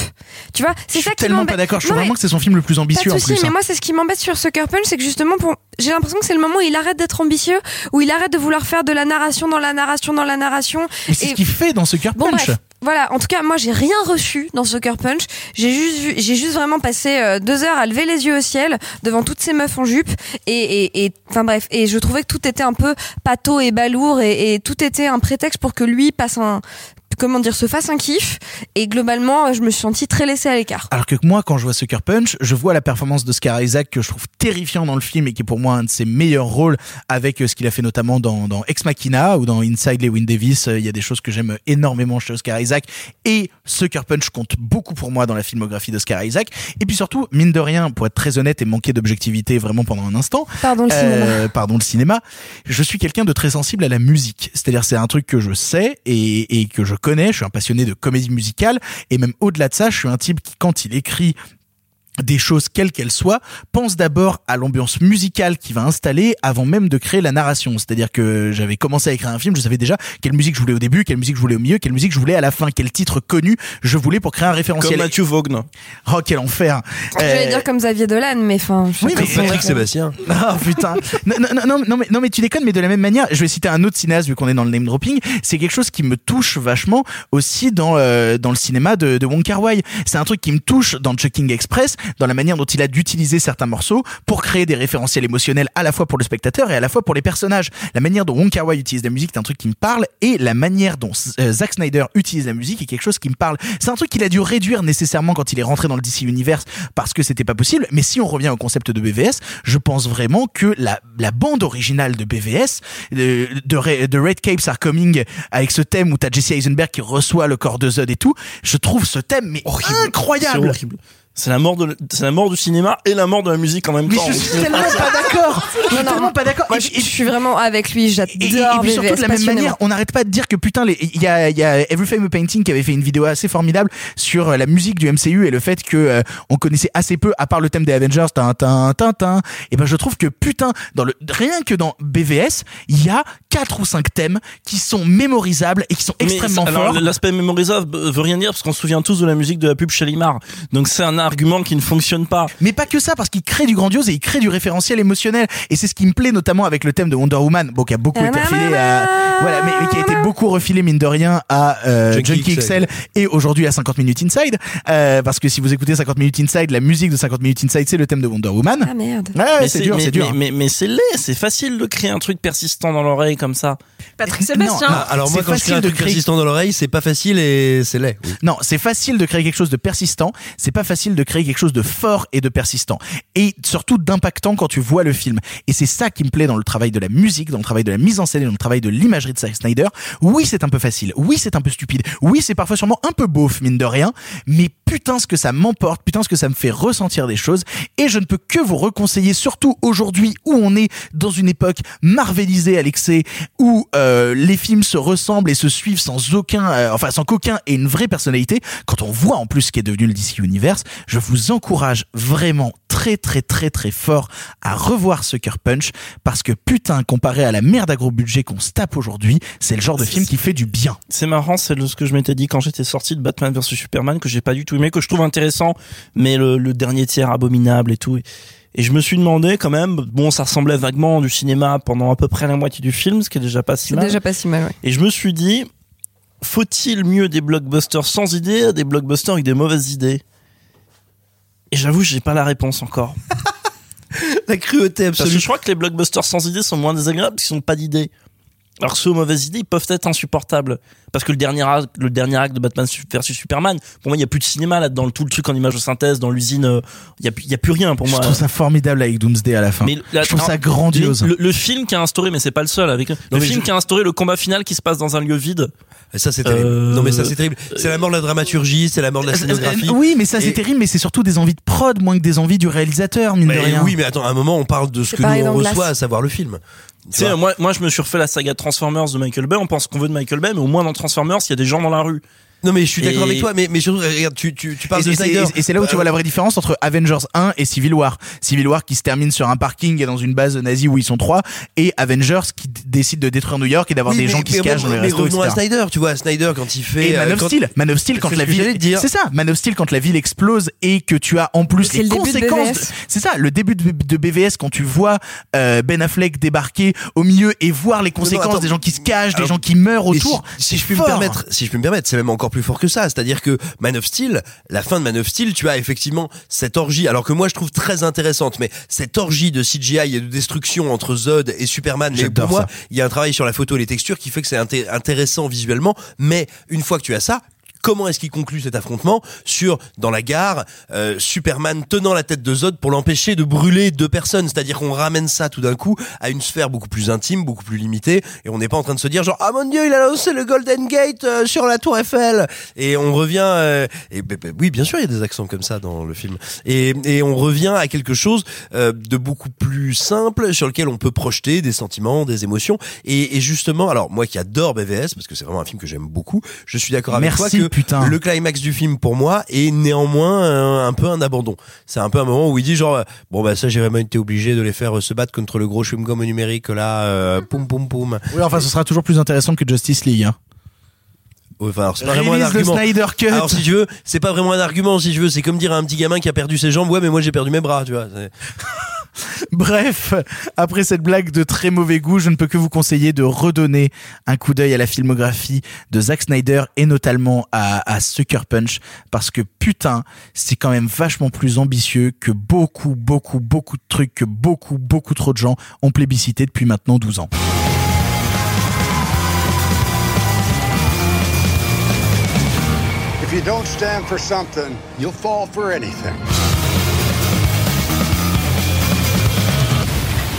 Pour continuer dans ces films détestés que nous apprécions quand même, Clara, dans la vraie vie, tu es avocate, tu as beaucoup écrit sur le cinéma et cela fait plusieurs années que tu es fan de quel film? Yoga Hauser de Kevin Smith. Ah mince. Ce film est une merveille. Ce film- Ça va être un running gag, ce film est une merveille. Alors, euh, ça fait au moins 10 minutes qu'on n'a pas parlé de nazis, donc euh, on y retourne. Euh, C'est vrai voilà. que ça nous manquait un petit peu là quand même. Bah, on en a parlé. Ah Ya. Bah, Écoute, vraiment, échauffe-toi avec ton accent nazi un peu insultant parce que vraiment, ça arrive. Je vais te donner des instructions. Euh, j'ai Tout donc ce qui est foufoulé. Aria, wirklich. Euh, je vais vous lire les trois premières lignes des notes que j'ai prises parce que comme ça réussit à Sophie, je me suis dit que j'allais faire pareil. Euh, donc du coup, je vais vous lire mes trois premières lignes donc de, de prise de notes de quand j'ai revu le film et après je vous le pitch. Ça s'ouvre sur Agan Aguila Ava en version punk rock. Après, il y a du rap et des guitares électriques et ensuite des blagues sur les infections urinaires. C'est les gardiens de la galaxie, quoi. Ce film est une merveille. Euh, Qu'est-ce que c'est Yoga Hauser? Yoga Hauser, c'est un film sur deux adolescentes qui ont un job de caissière dans une supérette. Un peu comme, alors, les personnages principaux sont joués par Harley Quinn Smith, la fille de Kevin Smith, et Lily Rose Depp, la fille de Johnny Depp et de Vanessa Paradis. Et en fait, il y a une forme d'héritage où elles reprennent euh, les rôles de clerks. Donc, c'est-à-dire qu'elles sont elles-mêmes deux caissières dans un, dans une supérette et qui sont des personnages qui sont tirés d'un autre film de Kevin Smith, savoir Tusk, où on les a vus cinq minutes dedans. Quoi. On les a vus cinq minutes et où en fait le tout s'inscrit dans une trilogie sur le Canada qui s'appelle The True North Trilogy et j'ai oublié le nom du troisième film parce que je suis pas journaliste et que vraiment je manque à tous mes devoirs. Et donc ces deux adolescentes, euh, euh, globalement elles sont euh, très euh, très impertinentes, elles lèvent beaucoup les yeux au ciel, elles passent leur temps à envoyer des textos, etc., etc., etc. Elles font un truc principal de leur vie, apparaître désagréable et faire des blagues sur leurs règles, c'est faire du yoga. Je m'identifie à fond. Euh, et elles ont un but principal dans la vie, c'est aller à la soirée euh, des gens plus vieux du lycée. Voilà, elles veulent aller à la soirée des terminales, comme toutes les personnes qui sont en seconde ou en première. Comme Simon. Comme Simon. Ouais, moi, tant, tant qu'on peut euh, jouer au ping-pong avec nos gamètes, euh, je suis là. Alors c'est un peu leur objectif aussi, tu vois, on va pas se mentir. Et euh, à la fin, elles tuent des saucisses nazies en faisant des poses de yoga. Pareil. Pareil. Et Sophie. Ça a l'air très décousu la manière dont tu m'en parles. Euh, Je peux te le faire de façon plus cousue si tu veux, mais en fait, ce qui est intéressant, ouais, tout le monde rigole. Ce qui est intéressant, en fait, c'est que c'est, comme le disait Simon pendant qu'on n'enregistrait pas, c'est un vrai film Gonzo, c'est une vraie connerie. C'est-à-dire que c'est vraiment, on va prendre des personnages très pop qu'on va mettre dans un univers aux couleurs très saturées et on va leur faire faire des trucs marrants et on va leur faire balancer des punchlines en étant désagréables et, et impertinentes et le tout euh, en ayant un groupe de rock dans leur cave euh, où elles chantent des chansons sur sur le fait d'être des meufs badass mais quand même des gentilles Et c'est super. Vraiment, il y a un côté, euh, il y a un côté euh, choupi chez Wes Anderson, tu vois, où il y a un côté euh, Canal J euh, fait du Rob Zombie. Enfin, il y a vraiment un mélange. J fait du Rob Zombie, oui, c'est exactement Il y ça. a un mélange qui aurait un peu Canal jamais. Zombie. Oui. Il y a un mélange qui aurait un peu jamais dû se produire entre vraiment un film pour enfants euh, et un truc vraiment très graphique, très gore et très dégueulasse. C'est-à-dire que les saucisses nazies, quand même, tuent les gens en s'introduisant dans leur fondement euh, et en les faisant exploser. J'ai vu ce film, c'est Mais- Puppet Master. C'est sur cette partie. Mais Alors- Alain Finkielkraut fait la même chose. Hein. Et Oh, je vais la laisser celle-là. et les saucisses nazies euh, ont un petit visage qui est le visage de Kevin Smith Et un petit casque aussi. et un petit casque à pointe et elles ne disent que trois mots. Alors Simon, c'est le moment où il fallait que tu t'échauffes. Elles disent Fraulein, Wunderbart et Auf Wiedersehen. Ja, Voilà, ja. Fraulein, wunderbar, auf Wiedersehen. Voilà. Et Tu le le fais tout, si bien. Le tout en attaquant des gens par les fesses. Voilà. Et donc, Et c'est marrant parce que la, manière dont on parle me, me rappelle un petit peu euh, bah, un film qu'on a vu avec Simon qui est euh, Puppet Master Yes. euh, The Littlest Reich qui est vraiment c'est qui- beaucoup moins hardcore. Là, c'est quand même vraiment beaucoup plus euh, mignon hein, comme Bah, bah, film. nous, le film est très hardcore, mais c'est quand même une débilité avec des euh, créatures nazies qui s'introduisent dans des fondements. Et au final, on a passé un bon moment et on a rigolé parce que c'est très série Z. À un moment, il y a une poupée Freud, parce que ce sont des poupées Tu veux, possédées. tu veux vraiment décrire cette scène? Il y a une poupée Freud qui se livre à ce qu'on pourrait appeler euh, une euh, un accouchement créatif. En gros, pour expliquer, Vraiment Ok. En, en- Allez. en gros, en gros, la poupée Freud rentre par euh, la foufoune de la madame et euh, ouvre le ventre de l'intérieur et sort avec le fœtus sous le bras Et se casse avec, non et se ça casse Ouais. avec. Et euh, c'est très visuel, très graphique. Et, tu, tu- euh, tu es quand même bien conscient que par accouchement créatif, je comptais sur la suspension d'incrédulité et l'imagination de l'auditeur pour t'éviter euh, d'avoir à prononcer le terme foufoune parce que les gens vont découvrir que nous sommes dans un vortex temporel et qu'on est en 97. mais, mais du coup, Yoga Hauser a été détesté. Yoga Hauser a été détesté. Ah oui, et je voudrais juste finir sur un truc qui est que donc dans le film, il y a Johnny Depp qui a été récemment réhabilité. Bon, on a à nouveau le droit d'apprécier Johnny Depp. Euh, et dedans, il y a donc dedans il y a Johnny Depp qui joue euh, Guy Lapointe qui ah oui parce que le film donc est au Québec. Guy Lapointe, Ouais. mais, mais Guy Lapointe, il était pas déjà dans Tusk aussi? Oui, bien C'est sûr, le personnage même récurrent de la personnage. True North Trilogy. Exactement. Et donc Guy Lapointe, qui donc est un personnage très grimé, tu vois, c'est un espèce de un peu de clochard céleste. Et en fait, il a des très gros grains de beauté sur le visage et la blague c'est que à chaque plan les grains de beauté se déplacent. Et en fait, il en a plus ou moins, c'est-à-dire que sur le plan 1, il en a trois répartis harmonieusement sur le visage, sur le plan 2, ils sont tous sur sa joue gauche, sur le plan 3, il y en a plus que un sur le nez. Enfin, tu vois, donc le premier truc tu dis il y a un faux non, c'est pas un faux raccord. OK, on est en roue libre totale. Et voilà, c'est extrêmement plaisant et le film a été mais j'ai- c'est vraiment Mais quelque- mais ouais et c'est marrant parce que t'as pas aimé toi Sophie Ah bah on l'a vu ensemble on l'a avec vu, Clara. on l'a vu ensemble à un Au festival. euh, non, Encore on l'a, on l'a vu au Canada. Non, on l'a, Non, non, on l'a vu au Bif. On l'a vu vu au Bif, t'as raison. Bon bref, voilà. Mais en fait, ce qui est marrant, c'est que dans notre petite bande de potes, euh, le fait que j'ai aimé ce film-là fait que je n'ai plus le droit de m'exprimer. C'est-à-dire que maintenant, quand je, T'es une Ouais. paria, t'es une paria. mais complètement, c'est-à-dire que quand maintenant, quand je- quand j'exprime un point de vue sur un film, on me répond ta gueule, t'as aimé Yoga Hauser. Et alors, donc tu le du coup, pour la prochaine fois. Ouais, je, je, je le ressortirai non, plus tard. je ouais. t'en supplie, me Espèce le de fais. saucisse nazie. Tout à fait. Non, je t'en supplie, me le fais jamais parce que vraiment, vraiment, vraiment, ça me donne envie de pendre les gens par les globes oculaires. Enfin, vraiment, c'est odieux en fait comme façon de fonctionner. C'est très imagé. Bien sûr, mais en même temps, tu viens de parler d'accouchement créatif par le ventre, par la poupée Freud. Ah non, je, n'ai fait que raconter un film. Donc, Moi, je n'invente enfin, rien. Voilà, bah écoute, là, j'ai pas inventé non plus, c'est vraiment ce dont j'avais envie. Donc voilà, le, je, je, mais Sophie, ça m'intéresse vraiment de savoir, puisque toi aussi tu l'as vu, pourquoi est-ce que les gens détestent ce film à ce point?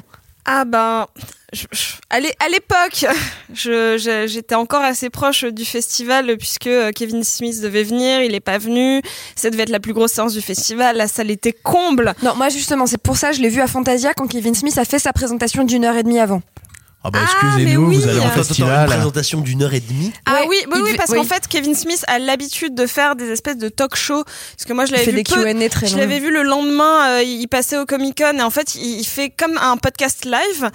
Euh, ce- le Smokecast. Ah, Smodcast, Euh, Voilà, il fait, le, un- il fait un Smokecast live où il arrive complètement défoncé sur scène et euh, enfin ou dans son C'est podcast. le meilleur. Mais, euh, mais là, en aussi, fait, il fait pareil. Et ouais, et là, Fantasia, en fait, il a fait une présentation du film Oui, oui, d'une heure et mais sur demie. Twitter aussi, il est comme ça, C'est vous allez le voir. et, euh, et Oh, au, bah, partout, hein. Et au BIF, il n'était pas venu parce que euh, peu de temps avant le Les festival, il y, avait eu, il y avait eu Zaventem, il y avait eu les attentats. Et, euh, et donc, bon, bah, lui n'a pas pu venir pour des raisons de sécurité. Et donc, la salle était comble parce qu'ils avaient vendu leur place longtemps en avant. Je n'ai jamais vu une seule salle aussi calme au BIF parce que les gens, mais n'en pouvaient plus de désespoir devant le film. Pourtant, Dieu sait qu'il y a des films qui euh, qui sont pas bien et qui euh, qui donnent un petit peu genre de matière à Oui, mais faire j'allais des dire, blagues. but, pourtant, il y a même une culture de réagir avec Ouais, le bah film. là, et de- Justement, c'est pour ça que je ne comprends pas pourquoi est-ce que ce film est autant haï. Enfin, si, en fait, j'ai ma théorie, mais bon, on en parlera plus tard. Euh, je comprends pas Mais pourquoi c'est que. quoi la théorie? Pourquoi le film serait détesté? Mais alors, est-ce que le film n'est pas détesté parce que c'est une histoire d'adolescentes qui font des blagues sur les ragnagnas bah mon perso ça me gêne- ça me gêne jamais les, blagues sur les ragnagnas je m'en fiche un peu mais euh, là c'est juste que je trouvais que le, le film ne euh, fait déjà un j'ai très peu de vrais bons souvenirs de ce film je me souviens juste d'une espèce d'énorme douleur pendant une heure et demie parce que euh, non mais mais oui alors oui L'endométriose, parlons-en. ah, je peux t'en parler pendant des heures, mais alors ça, non, c'est ce qui moi déjà Johnny Depp dedans, c'est une souffrance à chaque plan, son accent, mais quelle horreur Et même si tu veux du 10 millième degré, c'est De pas mémoire, il possible. ressemble presque à Gérard Larcher dans le film. Je crois que c'est le but. Ah bah c'est compliqué. En, en vrai, c'est que je, je voyais perso, j'ai vu aucun second degré, aucune deuxième lecture possible. Je voyais juste un mec un peu fonce-dé qui faisait des blagues avec sa fille et avec la fille de son pote. Et perso, ça m'a laissé complètement extérieur. Après, je suis pas familière spécialement du, du cinéma de Kevin Smith. Ça me laisse toujours extérieur. Mais là, j'ai l'impression que le film n'emmenait pas le public avec lui parce que peut-être que les blagues étaient trop, euh, ben, trop entre soi. Moi, c'est comme ça que je l'ai perçu. Enfin, vraiment. Mais euh, Mais pourtant, toi, Clara, tu as envie qu'on jette un coup d'œil à Yoga Hauser parce que tu aimes le film. Ah, mais j'adore le film et vraiment, je vous encourage à mater ça. Et je pense que c'est un film que j'aurais adoré voir à 14-15 ans parce qu'en plus, ça te donne des héroïnes qui sont cool et qui ont beaucoup de tempérament et qui font plein de vannes, etc. Non, c'est le film est très chouette. Hello, we're being attacked by little sausage men with concentrated sauerkraut for blood. They look like Adolf Hitler. Goddamn yoga hosers.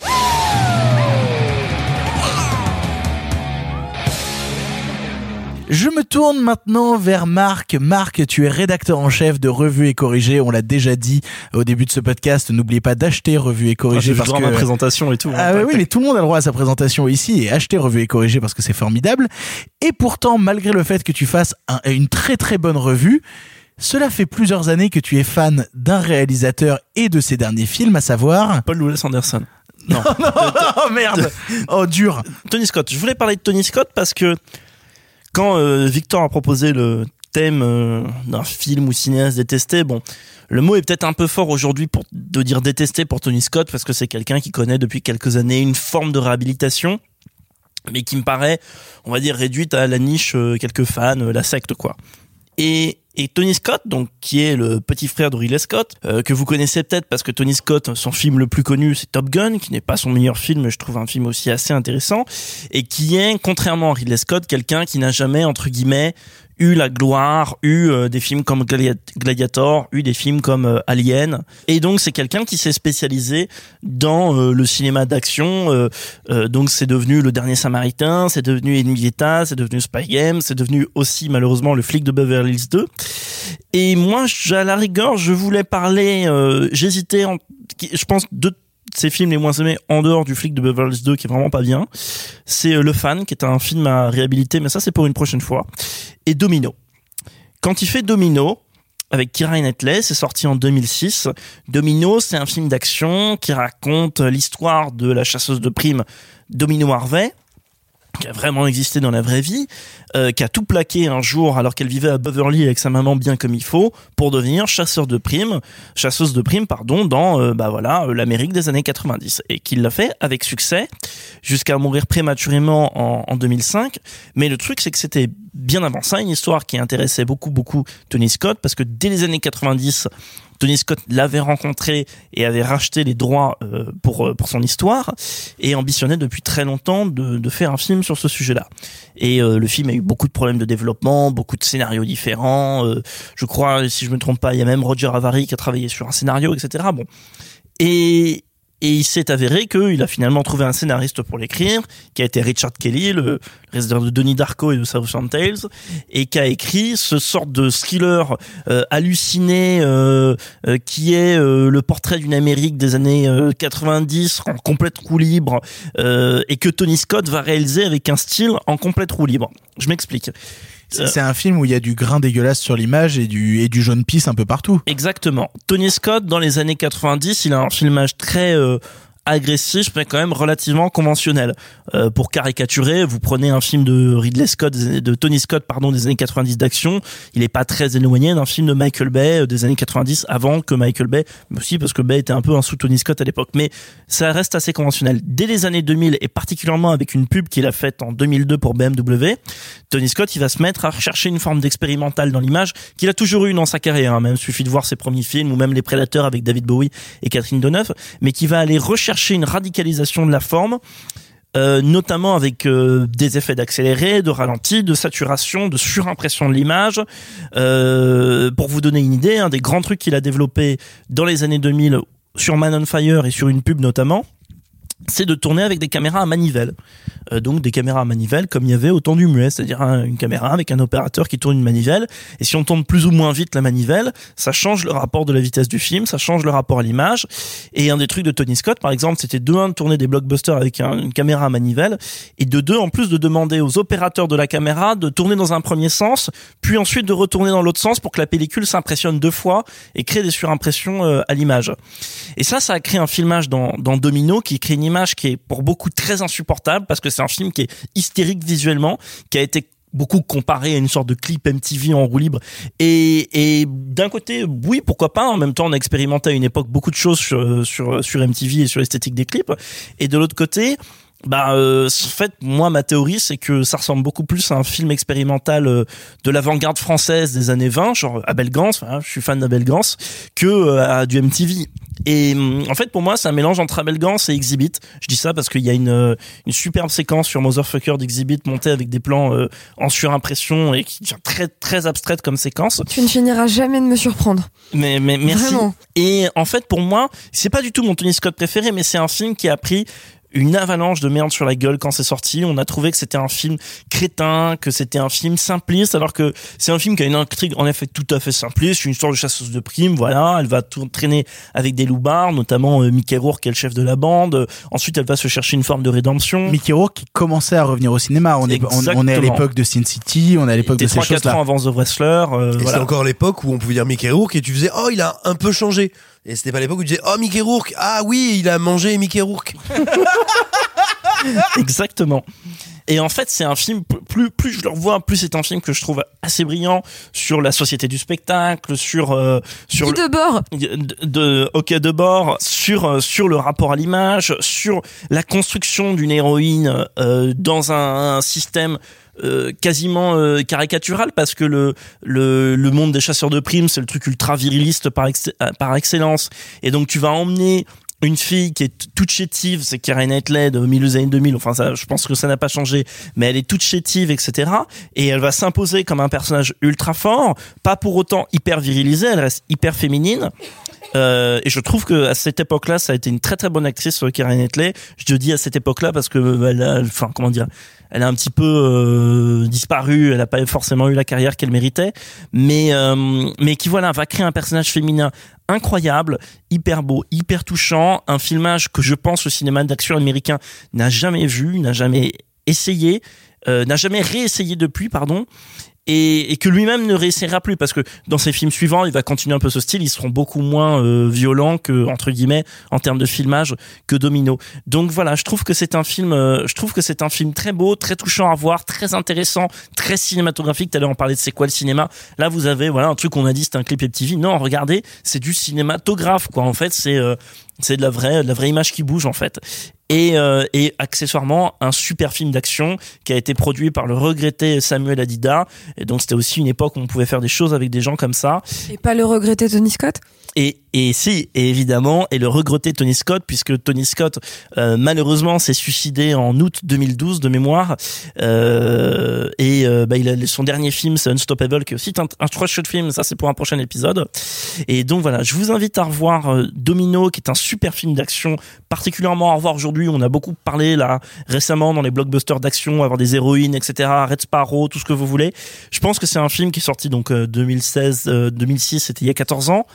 Euh, c'est un film qui est hyper intéressant à voir sans qu'il soit parfait, sans que ça soit le meilleur de son auteur, mais euh, qui donne une idée de ce qu'a pu être un moment et de ce qu'aurait pu être le cinéma américain, où je pense que dans les années 2000, il s'est cherché beaucoup de formes différentes et, euh, et qui n'ont pas toujours donné des, héritages derrière. Donc voilà.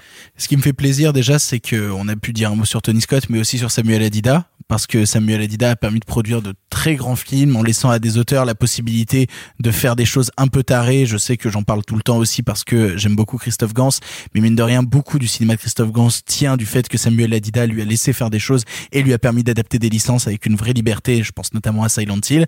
Donc voilà, et c'est notamment à cause, euh, et c'est triste à dire, de la mort de Adida que nous n'aurons jamais l'adaptation de Corto Maltese par euh, Christophe Gans et ça me rend euh, extrêmement triste. Simon, je t'ai vu acquiescer tout au long du discours de, de Marc. Toi aussi, tu aimes Domino? Oui, mais alors aime je, acquiescer. je n'ai pas grand chose à ajouter tout simplement parce que j'abonde dans le sens de Marc euh, en tout. Euh, tout simplement, je dirais moi euh, donc euh, 2006, oui, je- je- quand j'ai vu le film donc j'avais 20 ans.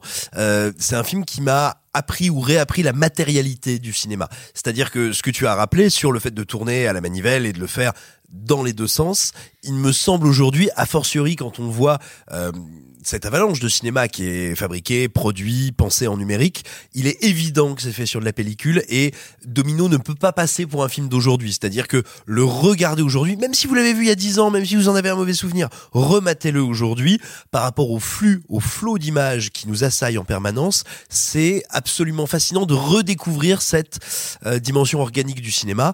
Et enfin, tout simplement, oui, moi ce qui me fascine avec Scott aussi, c'est une espèce d'intertextualité, c'est-à-dire que c'est quelqu'un qui est capable de faire donc c'est le cas dans Domino, des blagues méta sur des acteurs de Beverly Hills, la série, qui jouent leur propre rôle dans le film et qui se retrouvent embarqués dans cette espèce de turbine à viande complètement démente. Et la séquence d'après, tous ces personnages-là se retrouvent pris en stop par un personnage dont on ne dit pas le nom, mais dont on pourrait croire que lui aussi joue son propre rôle, à savoir Tom Waits, euh, sous le soleil, euh, sous le soleil de l'Arizona.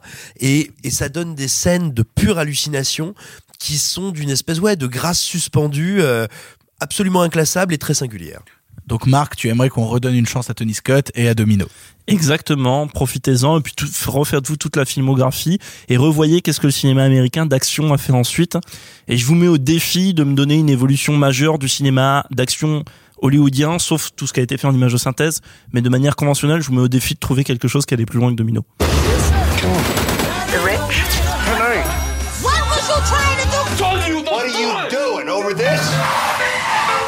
Let's go home right now. And everyone in between. My name is Domino Harvey. This is fascinating. Enfin, pour finir, nous passons à Simon. Simon, tu es rédacteur en chef d'écran large et pourtant, malgré euh, ce métier qui devrait te donner une légitimité, tu es fan depuis de nombreuses années de quel film? De Prometheus et d'Alien Covenant de Sir Ridley Scott. Merde. Mais pourquoi, Simon? Que que se passe-t-il? Alors pourquoi? Déjà, on a beaucoup caricaturé. Et je peux l'entendre, le, le geste de Ridley Scott qui consistait à dire euh, Non, c'est à moi, c'est à moi, c'est à moi, laissez-moi reprendre ma franchise, c'est à moi, arrêtez là tous les autres là qui ont repris, c'est à moi, Alien. Et ben en fait, même si je conçois que ça agace les gens, moi je trouve que le geste est intéressant. Que Ridley Scott, qui a mis en scène, alors évidemment il n'est pas le seul euh, à la genèse euh, d'Alien, évidemment, ça a été dit, écrit, répété, Dan O'Bannon, Walter Hill, Giger, Ouais, j'allais, surtout dire Giger quand même parce que euh, on doit beaucoup, oui, mais même narrativement, je veux dire, le, le, le, le film a beaucoup évolué de strate en strate jusqu'à devenir Alien. Il n'empêche que celui qui lui a donné sa forme, sa force, c'est bien Ridley Scott qui l'a mis en scène. Et le fait que Ridley Scott revienne à cette saga et revienne à ce mythe, déjà ça m'intéresse. Quand bien même il y a un mouvement égotique derrière, je trouve ça passionnant. Et ensuite, qu'est-ce que qu'est-ce que c'est que ce diptyque Prometheus et Alien Covenant. Eh ben déjà c'est un fait assez exceptionnel dans j'allais dire la science-fiction mais pas que d'ailleurs euh, dans euh, le cinéma euh, grand public à grand budget actuel, on n'est pas face à un anti-héros, un anti-héros, c'est un héros qui va poursuivre des buts héroïques, quand bien même lui-même, en termes de caractère, de comportement, on va dire, à la surface, ne se comporte pas ou ne se vit pas comme un héros. Non, là, on est face à un héros négatif. C'est-à-dire que notre personnage principal, le personnage, le personnage agissant, celui vers lequel va plus ou moins notre empathie, c'est celui qui fait le mal, qui jouit du mal et qui va s'accomplir et triompher par le mal. C'est bien sûr David, qui est joué par Michael Fassbender. Euh, et pour comprendre ce personnage, et ce personnage qui, à mon sens, fait tout le sens de Prometheus et d'Alien Covenant, eh ben, il faut revenir à Ridley Scott. Ridley Scott qui est probablement un des metteurs en scène les plus misanthropes qui existent. C'est quelqu'un qui n'a pas une grande opinion de l'humanité, n'a pas une grande opinion de euh, ses semblables. Mais qui a quand même une grosse opinion de lui-même, hein, quand même. Hein. Oui, mais ça, j'ai envie de te dire. Enfin, en même temps, eh, tu sais, quand t'as commencé ta carrière par euh, dueliste, euh, Blade Runner et puis Alien, tu veux, si t'as pas une bonne opinion de toi-même, il vaut mieux te tirer une balle. Quoi. Ouais, mais enfin, tu commences, tu termines après en disant, je m'en fous, je peux faire Exodus et réinviter, et réinventer la mythologie, j'en ai rien à foutre. C'est un de ses meilleurs films, Exodus.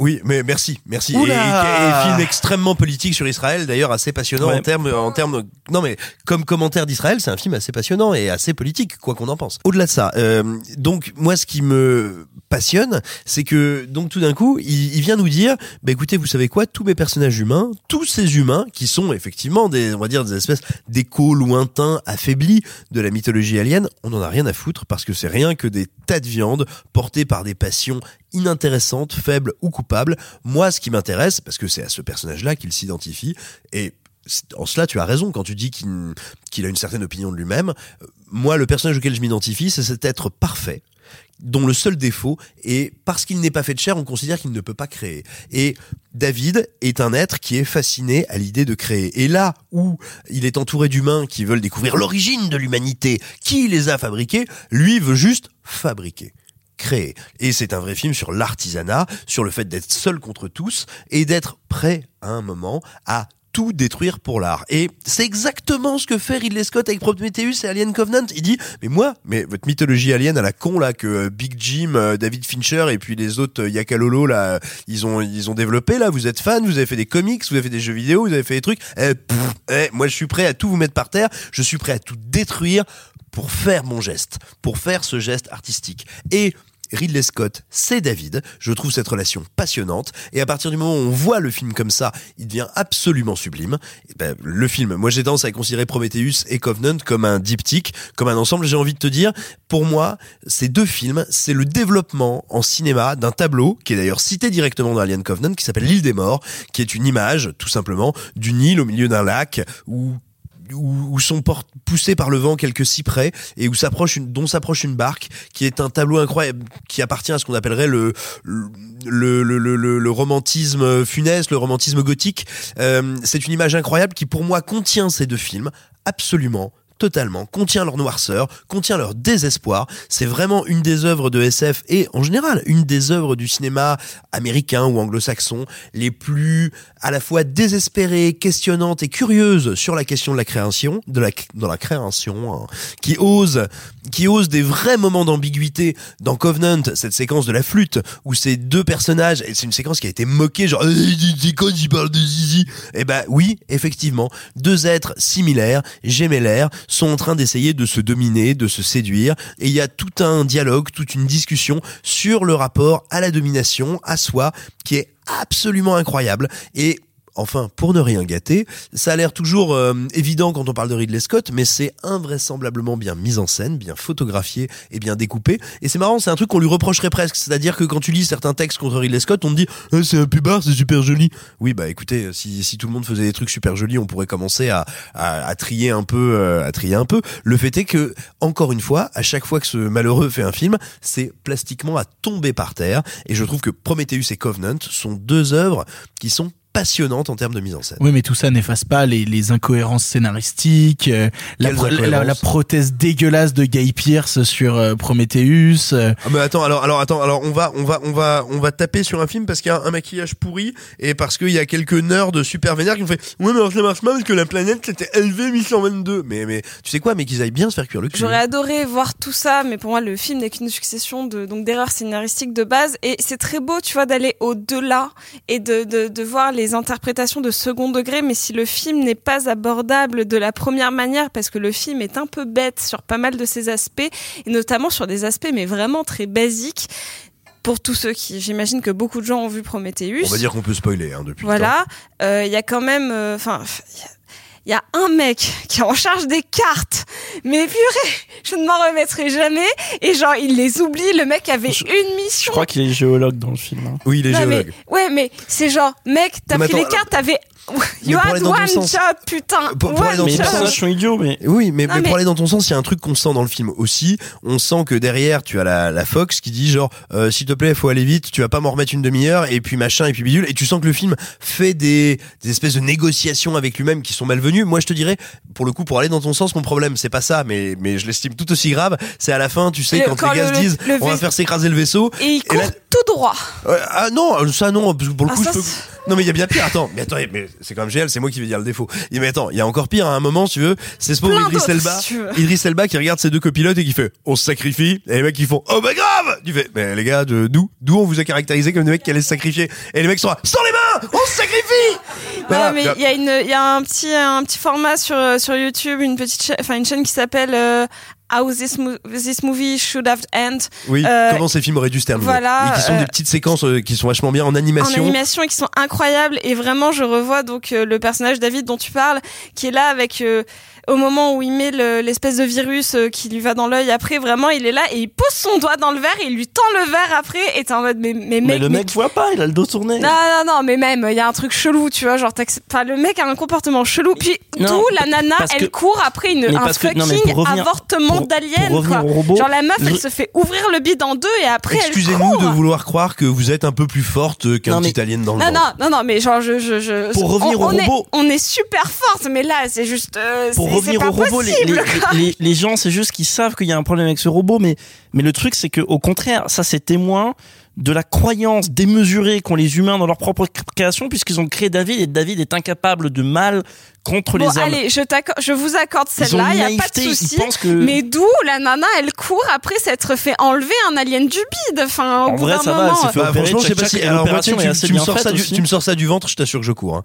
Je reste pas à côté. vous êtes sérieux Franchement, on m'a- sorti. Non mais en vrai, si tu veux, c'est pas absolument hyper logique, mais c'est pas l'incohérence. la Dans les plus règles dingue. du jeu du film, tu vois, je pense pas que ce truc-là soit, comment dire, tu- que- comme toute toute œuvre définit ses règles du jeu. Je pense que ça, c'est une règle qui est ok. Tu peux courir après une Tu chirurgie. elle, vois. elle a été dans le pod, elle s'est pas enlevée elle-même, elle a été, elle a eu de. Ah non, mais, mais, l'anesthésie. mais même, genre, tu elle, a quatre elle a quatre agrafes à la con. euh, Ah, Bah mais oui, mais c'est- c'est elle a des eu- agrafes du futur. Arrête. Et ça t'est dit, c'est le meilleur pote de machin pour te soigner. Bon bah voilà, ça te soigne super bien. Oui, non, mais même si ça te soigne super bien, je te jure, t'as un rhume, tu cours pas comme elle a couru. Donc, enfin, au bout d'un moment, moi, on Ah bah, déjà, moi j'ai un rhume, j'ai du mal à Après, quand t'as un alors. vaisseau qui va s'écraser sur toi, je pense que t'es capable de Oui, courir bah alors vite déjà, tu cours pas tout Oui, bah, du droit. coup, tu cours pas tout droit. C'est ça. Bah moi, je serais curieux de savoir ce que vous faites quand il y aura un Eh bah, vaisseau. tu En vrai, tu tournes cou- mais non, tu cours à bêtement. droite, Mais oui, c'est évident, c'est de la panique, tu les cours devant toi. les personnages sont bêtes dans le film. Et le Mais film n'arrête pas de répéter. le film n'arrête pas de dire les humains sont bêtes, ils sont méprisables, ils méritent de mourir, et il n'y a que leur transcendance glacée qui mérite En fait, de survivre et de créer quelque C'est chose. juste que pour aller plus loin, et je terminerai là-dessus, euh, bref, je vais laisser Simon conclure, mais pour aller plus loin, le film, pour moi, c'est la prolongation en plus extrême, en plus radicale de Blade Runner. Si vous regardez Blade Runner, Blade Runner, qui se souvient vraiment de la performance d'Harrison Ford dans Blade Runner? Il est très bien Harrison Ford, mais on s'en fout. Mais Bah on oui. s'en fout. Mais, mais, c'est- mais tu déconnes. parce que c'est Rutger Hauer, le héros de, c'est Rutger Hauer, le héros de Blade Runner. C'est Rutger Hauer dont on se souvient les répliques, c'est Rutger Hauer dont on se souvient les plans, c'est Rutger Hauer dont on se souvient le physique. Euh, euh, Harrison Ford, il fait, dans chaque séquence où il y a Rutger Hauer, Harrison Ford fait de la figuration. Et, et, et c'est juste que, et le personnage d'Harrison Ford est fadasse en plus, euh, il- on, on lui instaure un background, etc., mais il est fadasse, ces personnages secondaires humains ou soi-disant humains sont relativement fadasses.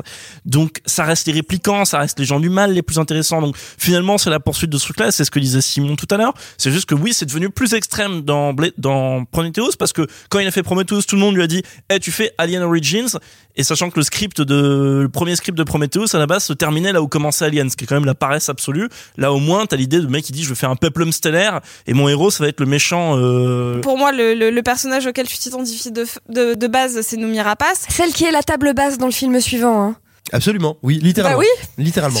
Bref, Mais ça te dit bien euh, ce qu'est le, ce que- ce qu'est le personnage. Mais je- j'aime- j'adorerais le voir avec ton niveau de lecture et franchement, je lui redonnerais une chance. Pour terminer, quand je sors de Prometheus et Covenant, je me dis, oh mon dieu, il s'apprête justement à faire un crossover avec Blade Runner, ça va être passionnant, et moi je suis dans un moment de stimulation, je me dis, mon dieu, ce qui est en train de faire Ridley Scott est immense, et c'est le moment où euh, bah, Denis Villeneuve fait sa petite descente d'organes chez Ikea. Oh, on a dit qu'on parlait pas de Blade Runner 2049. Comment t'as deviné que je parlais de ce film? Oui, mais, Et- mais parce que tu le à chaque fois que tu en parles. Et voilà, mais alors en- que c'est très bien. Eh bien, en tout cas, Prometheus et Covenant, pour moi, c'est un diptyque incroyable. Et à tous les gens qui ont vomi, honni ce film, qui l'ont voué aux gémonies, bah, rappelez-vous que maintenant que la Fox appartient à Disney, eh ben, on n'en verra jamais la fin. Et moi, ça me rend un peu malheureux.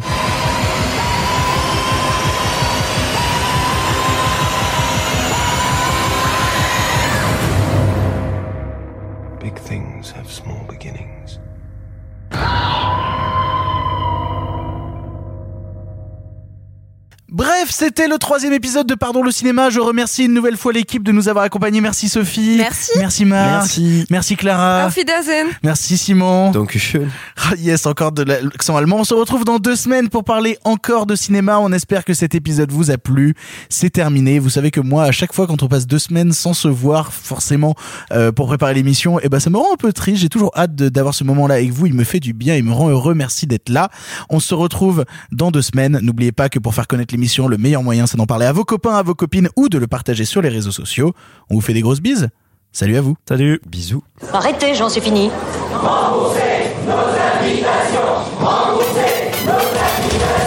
Qu'allons-nous faire par Osiris? Mais il se débrouille Une relève toutes les deux semaines, il me faut pas deux quand même Le cinéma fait de toi un bon gamin et que c'est quoi? Maintenant c'est fini, va falloir rentrer. Je vais aller me faire une toile. Ok, amusez-vous bien tous les deux. Bon, ça j'y compte. Bonne soirée. Merci. Have a great evening.